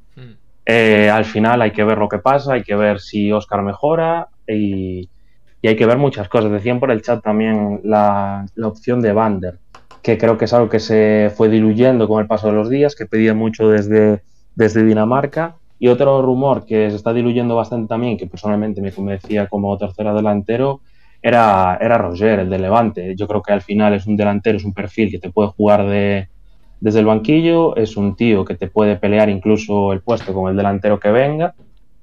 Y yo creo que te podía solucionar bastantes papeletas y situaciones de partido diferentes. Pero bueno, parece ser que al final no sonaba con tanta fuerza el rumor que fue de, de eso, de una mañana. Y, hay que ver qué pasa. Yo creo que ese es el problema, que estamos a 1 de agosto y que si la mayoría de preguntas que nos hacemos entre nosotros es ¿qué pasa? A ver qué pasa, porque no tenemos certeza ninguna. Quiero decir una cosa del tema que estás diciendo de, de que se están diluyendo esas opciones. La opción de Roger Martín no se, ha, no se ha disuelto para nada, sigue encima de la mesa. Y la de Bander eh, es una opción que se ha eh, disuelto hace un mes. Es una información bastante contrastada. Yo digo el perfil de jugador Sí, de ya, Bander. ya, Yo creo que algo que tenemos de decir, ahí. Pero la- Claro. ahora ya diciendo nombres propios, Iván. La opción de Roger Martí está encima de la mesa, es una opción completamente real. Y la de Bander eh, es una opción que ya se diluyó hace mucho tiempo. Por tanto, a ver, Roger Martí como tercer delantero me parece una auténtica locura, la verdad. Es un Oh, delantero. Es un delantero que tiene mucho gol, que como estuvimos dici- diciendo el otro día de la anterior tertulia, que te puede marcar tus 7 goles como delantero suplente perfectamente, al igual que, lo, al igual que los marcó Santimí la pasada temporada.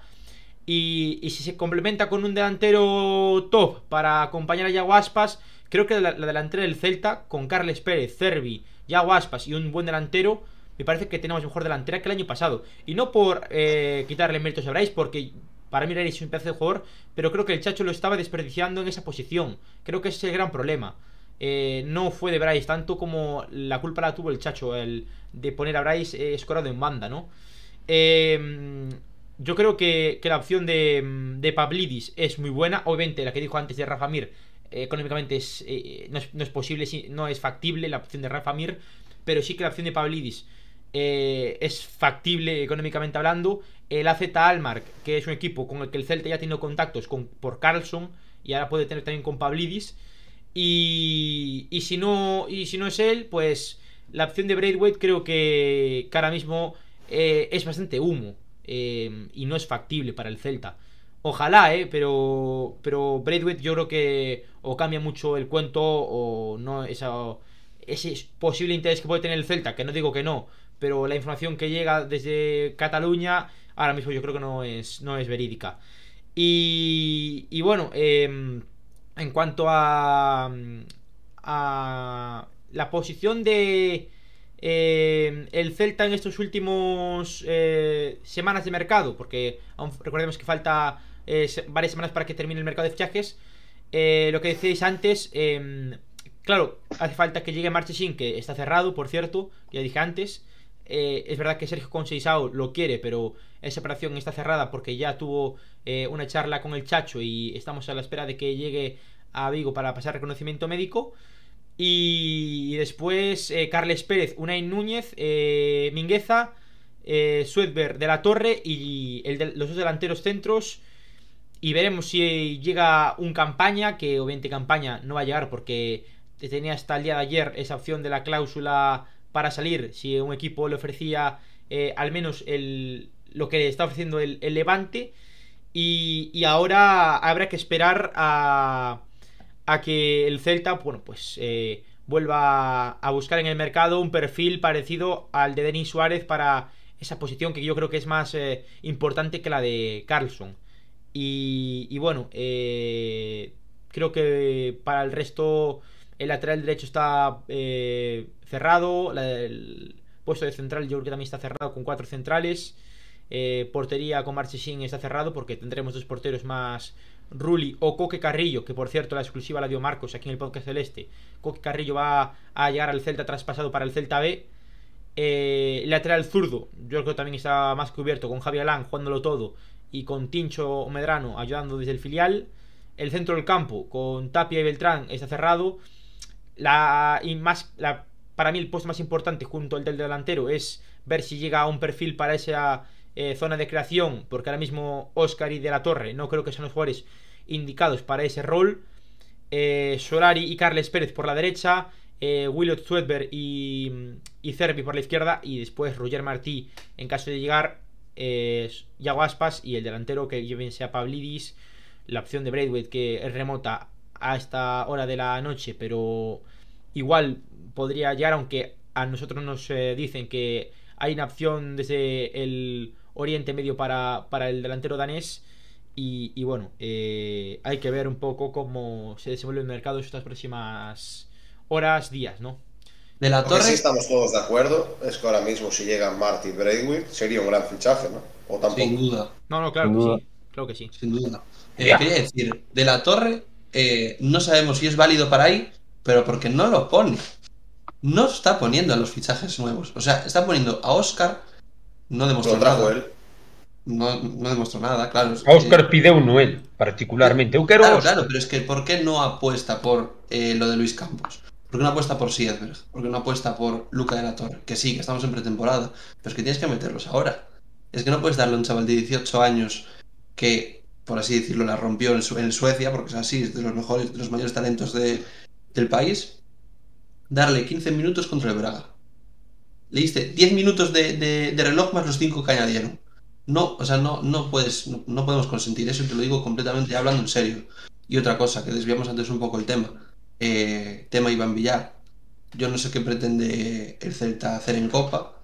Yo creo que es algo que los aficionados del Celta nos quedamos con, con muchas espinas clavadas en la, en la competición históricamente. Lo más reciente, bueno, lo del Alavés. Eh, yo creo que eh, si queremos aprovechar los últimos años de Yago Aspas, no podemos tener como portero para la Copa Iván Villar. Sinceramente sería reírse del propio Yago Aspas. Si hay que hacer un equipo decente para hacer un, un papel bueno en la Copa y luchar por, por algún motivo, alguna carambola de, de que sea partido único, es podemos eliminar a cuál, nos podemos plantar en semifinales jugando a partido único. Vale, se puede hacer. Tenemos a Aspas en el equipo, Fran Beltrán, eh, Josef Aidú, eh, la ganó el Betis el año pasado. El Betis tiene bastante mejor plantilla que nosotros actualmente. Bastante no lo sé, pero tiene mejor plantilla, sí. ¿Por qué nosotros no podemos estar ahí? ¿Por qué llegó el Valencia a final de? El Valencia no tenía mejor plantilla que el Celta. El Valencia, los 11 titulares, no eran mejores que los del Celta. Algunos sí, lógicamente. Pero no tenía en el, en el cómputo del, del 11, no era mejor que el del Celta ni de broma. Pero se non xogábamos a nada o ano pasado, pero se chegábamos bueno, nos bueno, cuartos de campo digo... e non sabíamos que facer coa pelota. Se os laterales mm. estaban estaban por encima da había veces que o esquema real, tú vías parabas o partido un, unha imaxe con balón propio e había como, non sei, pero sete, sete xogadores por diante da pelota sin mobilidade. Esa é a explicación de que o Celta non xogara mellor, ao final o equipo non, a veces non só son nombres propios, son outras dinámicas e o Celta o ano pasado botou partidos e partidos e partidos sen xogar prácticamente nada. Vimos eh, cinco partidos ou seis vos en toda a temporada de dicir, coño, este Celta apreta e dá gusto velo. O resto dos partidos foi aspas e menos mal. Joder, é que a veces non son un solo nombres, a veces é o sistema. Por eso entendo a peña que critica o acuerdo, Chacho. Sí, ¿Cómo? sí, yo estoy de acuerdo. Que Por yo no soy el intento- mayor fanático a- de Coudet. a ¿eh? Yo, la- de hecho, A mí la verdad, En- lo que dice, lo que dice aquí el chat, me refiero, creo que Cava tampoco ha mentido. El Celta, eh, cuando jugamos contra la Real Sociedad aquí en Balaídos, que es un equipazo la Real Sociedad, bailamos a la Real Sociedad y si no es por Matthew Ryan, el Celta ganaba ese partido. O sea, tuvimos Duda. muchísimas ocasiones y las despreciamos. Contra el Betis, bailamos al Betis en el Villamarín. Eh, obviamente el Betis tiene mejor plantilla que nosotros, nadie lo discute, nadie discute que el Betis o Valencia tenga El una plantilla más completa que nosotros porque el Celta no, no, el Valencia no, eh. el Celta, Yo- yo- el yo Celta, a Valencia no le veo el mejor Celta plantilla lo que que- el Celta. el Celta no tiene buena plantilla, lo que tenía era buen 11, que es diferente. Yo creo que son cosas diferentes. Vale, vale, yo te hablo del El 11, sí. No, el porque fondo de armario del no hay. Creo que Ah. por plantilla el Celta tiene de las peores plantillas de primera división. Pero no en, cuanto, armario. en cuanto a 11, creo que el Celta tiene de de los mejores 11 de primera división, vamos a ser serios. Lo Hombre, que es que el, Celta, Aspas. el Celta no tiene fondo de armario, es el gran problema de los últimos años del Real Club Celta. Eh, también te El digo, problema es que llegamos a meternos no tiene fondo de armario, llegamos a meternos, llegamos a meternos, que lo vi el otro día en Twitter, en Europa con Johnny, Planas, Sergi Gómez, Fontás, Cabral, Hugo Mayo y no me acuerdo quién era el otro central, o sea, con... Sales, sales a jugar el partido contra el Ajax con Álvaro Lemos, de Claro. extremo derecho.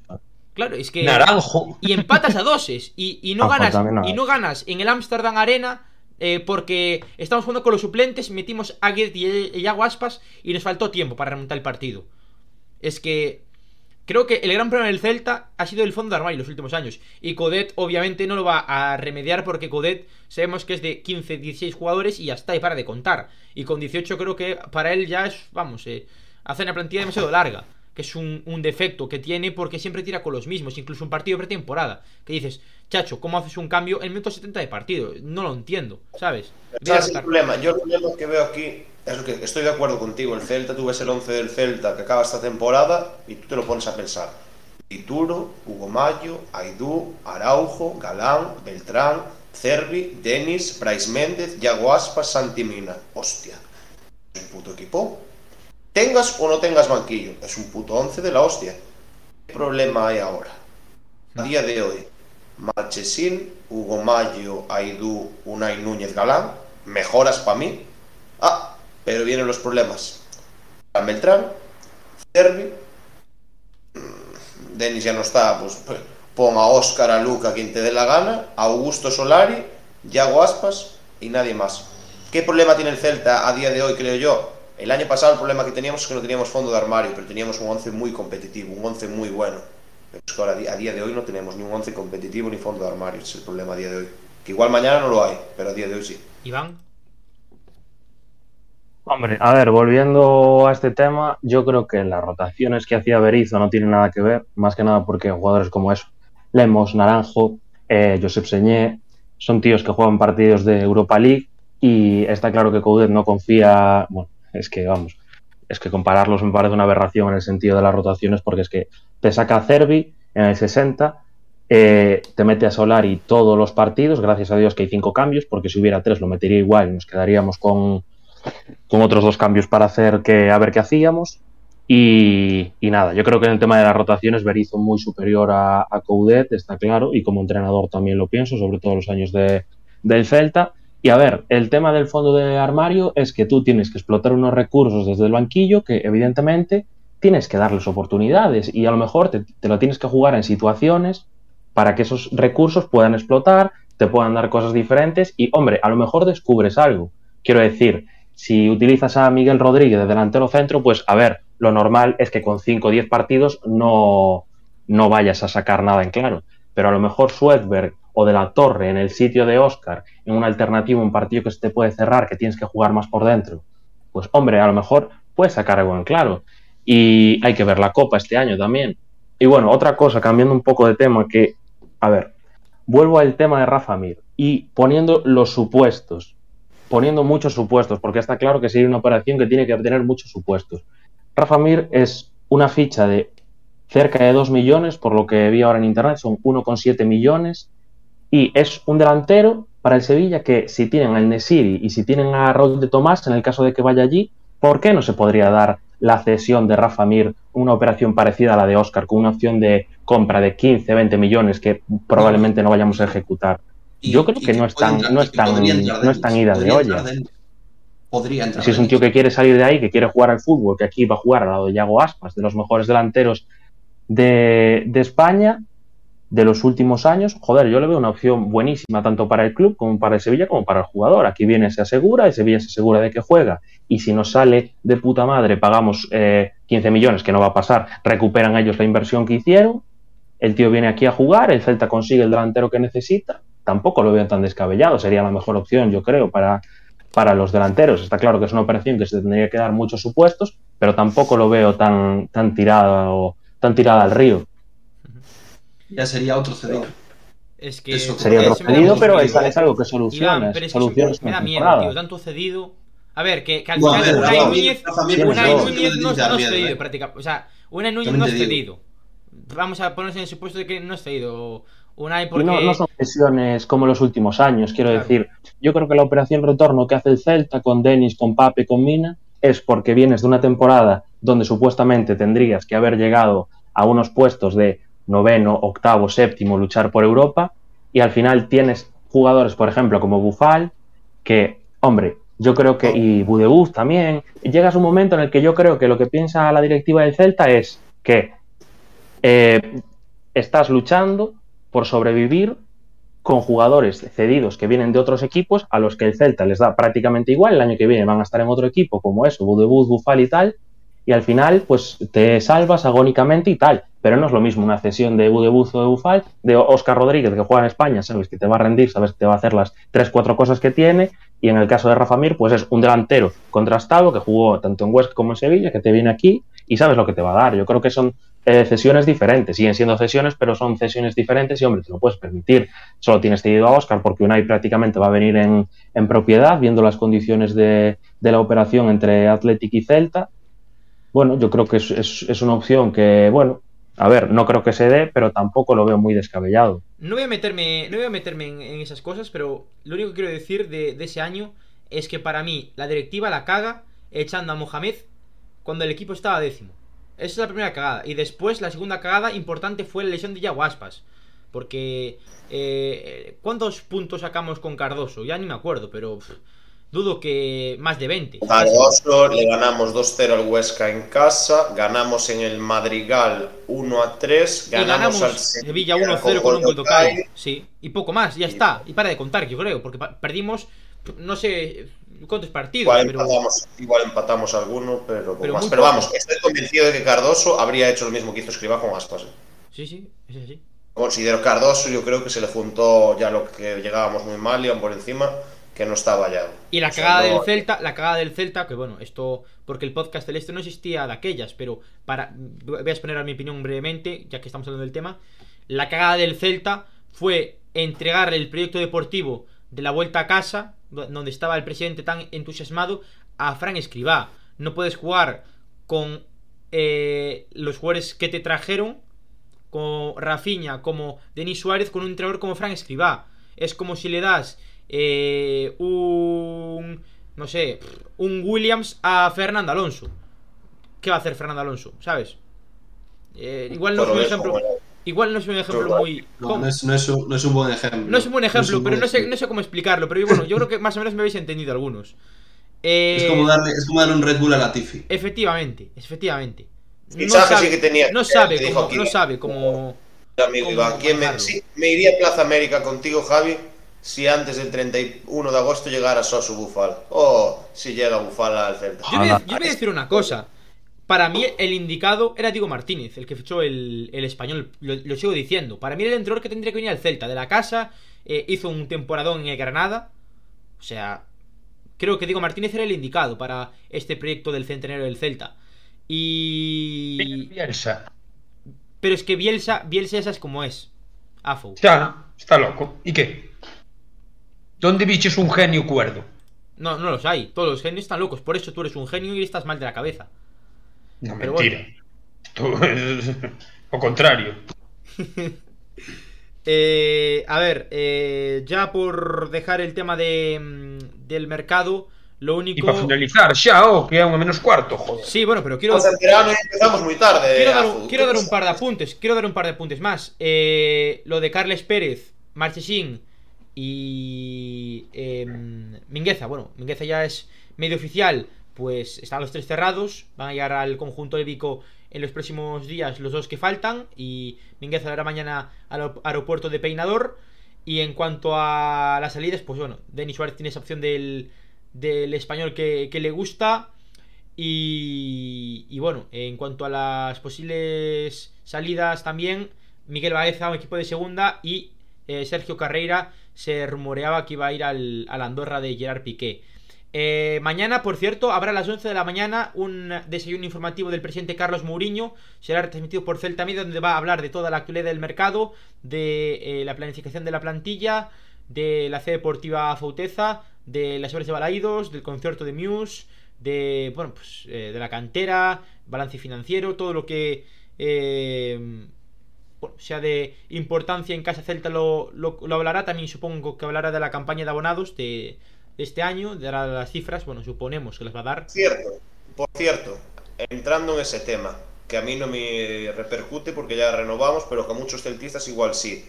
Si no me equivoco, ya hace una semana iba a empezar la campaña de alta para nuevos socios. Se retrasa una semana por lo de los cambios de asiento. Yo creo que este viernes, ya cuando empezaba la campaña para darse de alta a nuevos socios, estamos a domingo a la noche y no hay un mísero comunicado ni hay nada porque la gente no se ha podido hacerse, socia.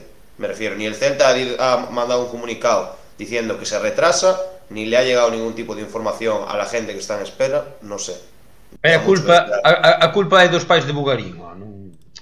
Pasa que non sacaron comunicado aínda, Me pero... refiero, no sé si en el chat hay gente que igual está esperando, pero yo tengo amigos que sí que están esperando para hacerse socios y supuestamente no hay ninguna noticia a día de hoy, cuando ya era viernes, cuando iba, se iban a poder hacer socios. Y a día de hoy el Celta no ha comunicado nada. Ya están las cosas calentitas y esas 3.000 solicitudes de alta, yo creo que no van a ser 3.000 los que se hagan socios del Celta y aún por encima estamos tardando, no sé a qué, no sé, no lo acabo de entender. Bueno, pues dejamos ya el tema mercado. Como decimos, mañana a las 11 de la mañana desayuno informativo desde el Salón Regio da Sede, en Príncipe, donde hablará el presidente del Celta, Carlos Mourinho. Y resultados de la cantera, el Celta B perdió ante el final del Braga por dos goles a uno y el Celta Cerampeña empató ante el tercer equipo del Braga por un gol a uno. Eh, pues eso, estamos a la espera de que se haga ya oficial, pero ya posando con la camiseta del Celta, el cheque de Oscar Mengueza, que se hizo ayer eh, oficial ese principio de acuerdo para ese fichaje, ese traspaso de Mingueza al conjunto vigués. Y eh, también estamos a la espera de la oficialidad del fichaje de Marchesín y Carles Pérez al conjunto de Eduardo Germán, el Chacho Cudet. Por otro lado, eh, agradecer a las 2.000 personas que ya nos siguen en eh, el canal de, YouTube. El otro día en el Reaccionando se consiguió, pero bueno, quiero dar las gracias a la gente. Agradecer también a nuestros sponsors infocelta.com y Bruno de Rox Barber. En la calle Méndez Núñez 6 bajo Cangas. Y, eso, em, a todos vosotros por seguirnos aquí en el podcast del Este y que mañana habrá análisis eh, con Paul Alonso, el periodista eh, que está especializado en el fútbol Clorcrona y en su cantera de el fichaje de Oscar Mingueza por el conjunto Vigues. Pues eh, nada más comentar del mercado, tampoco de bueno, pues el resto de cosas. Solamente decir que ya se han agotado las entradas para el concierto de Muse el día 8 de septiembre en el estadio Abanca Balaídos, que las obras de marcador que avanzan con bastante rapidez y que eh, están ya finalizando eh, esos trabajos de colocación de los asientos de la em, nueva estructura de los banquillos que se va a situar en la grada de Tribuna Baja. Pues eh, muchas gracias, la verdad, por eh, habernos seguido. Hoy hemos sido en total 1.600 eh, personas en el directo, 285 eh, personas que nos siguen a estas horas de la madrugada. Y nada, muchas gracias por habernos seguido en el directo de esta noche. Un abrazo y a la Celta. ¡Chao!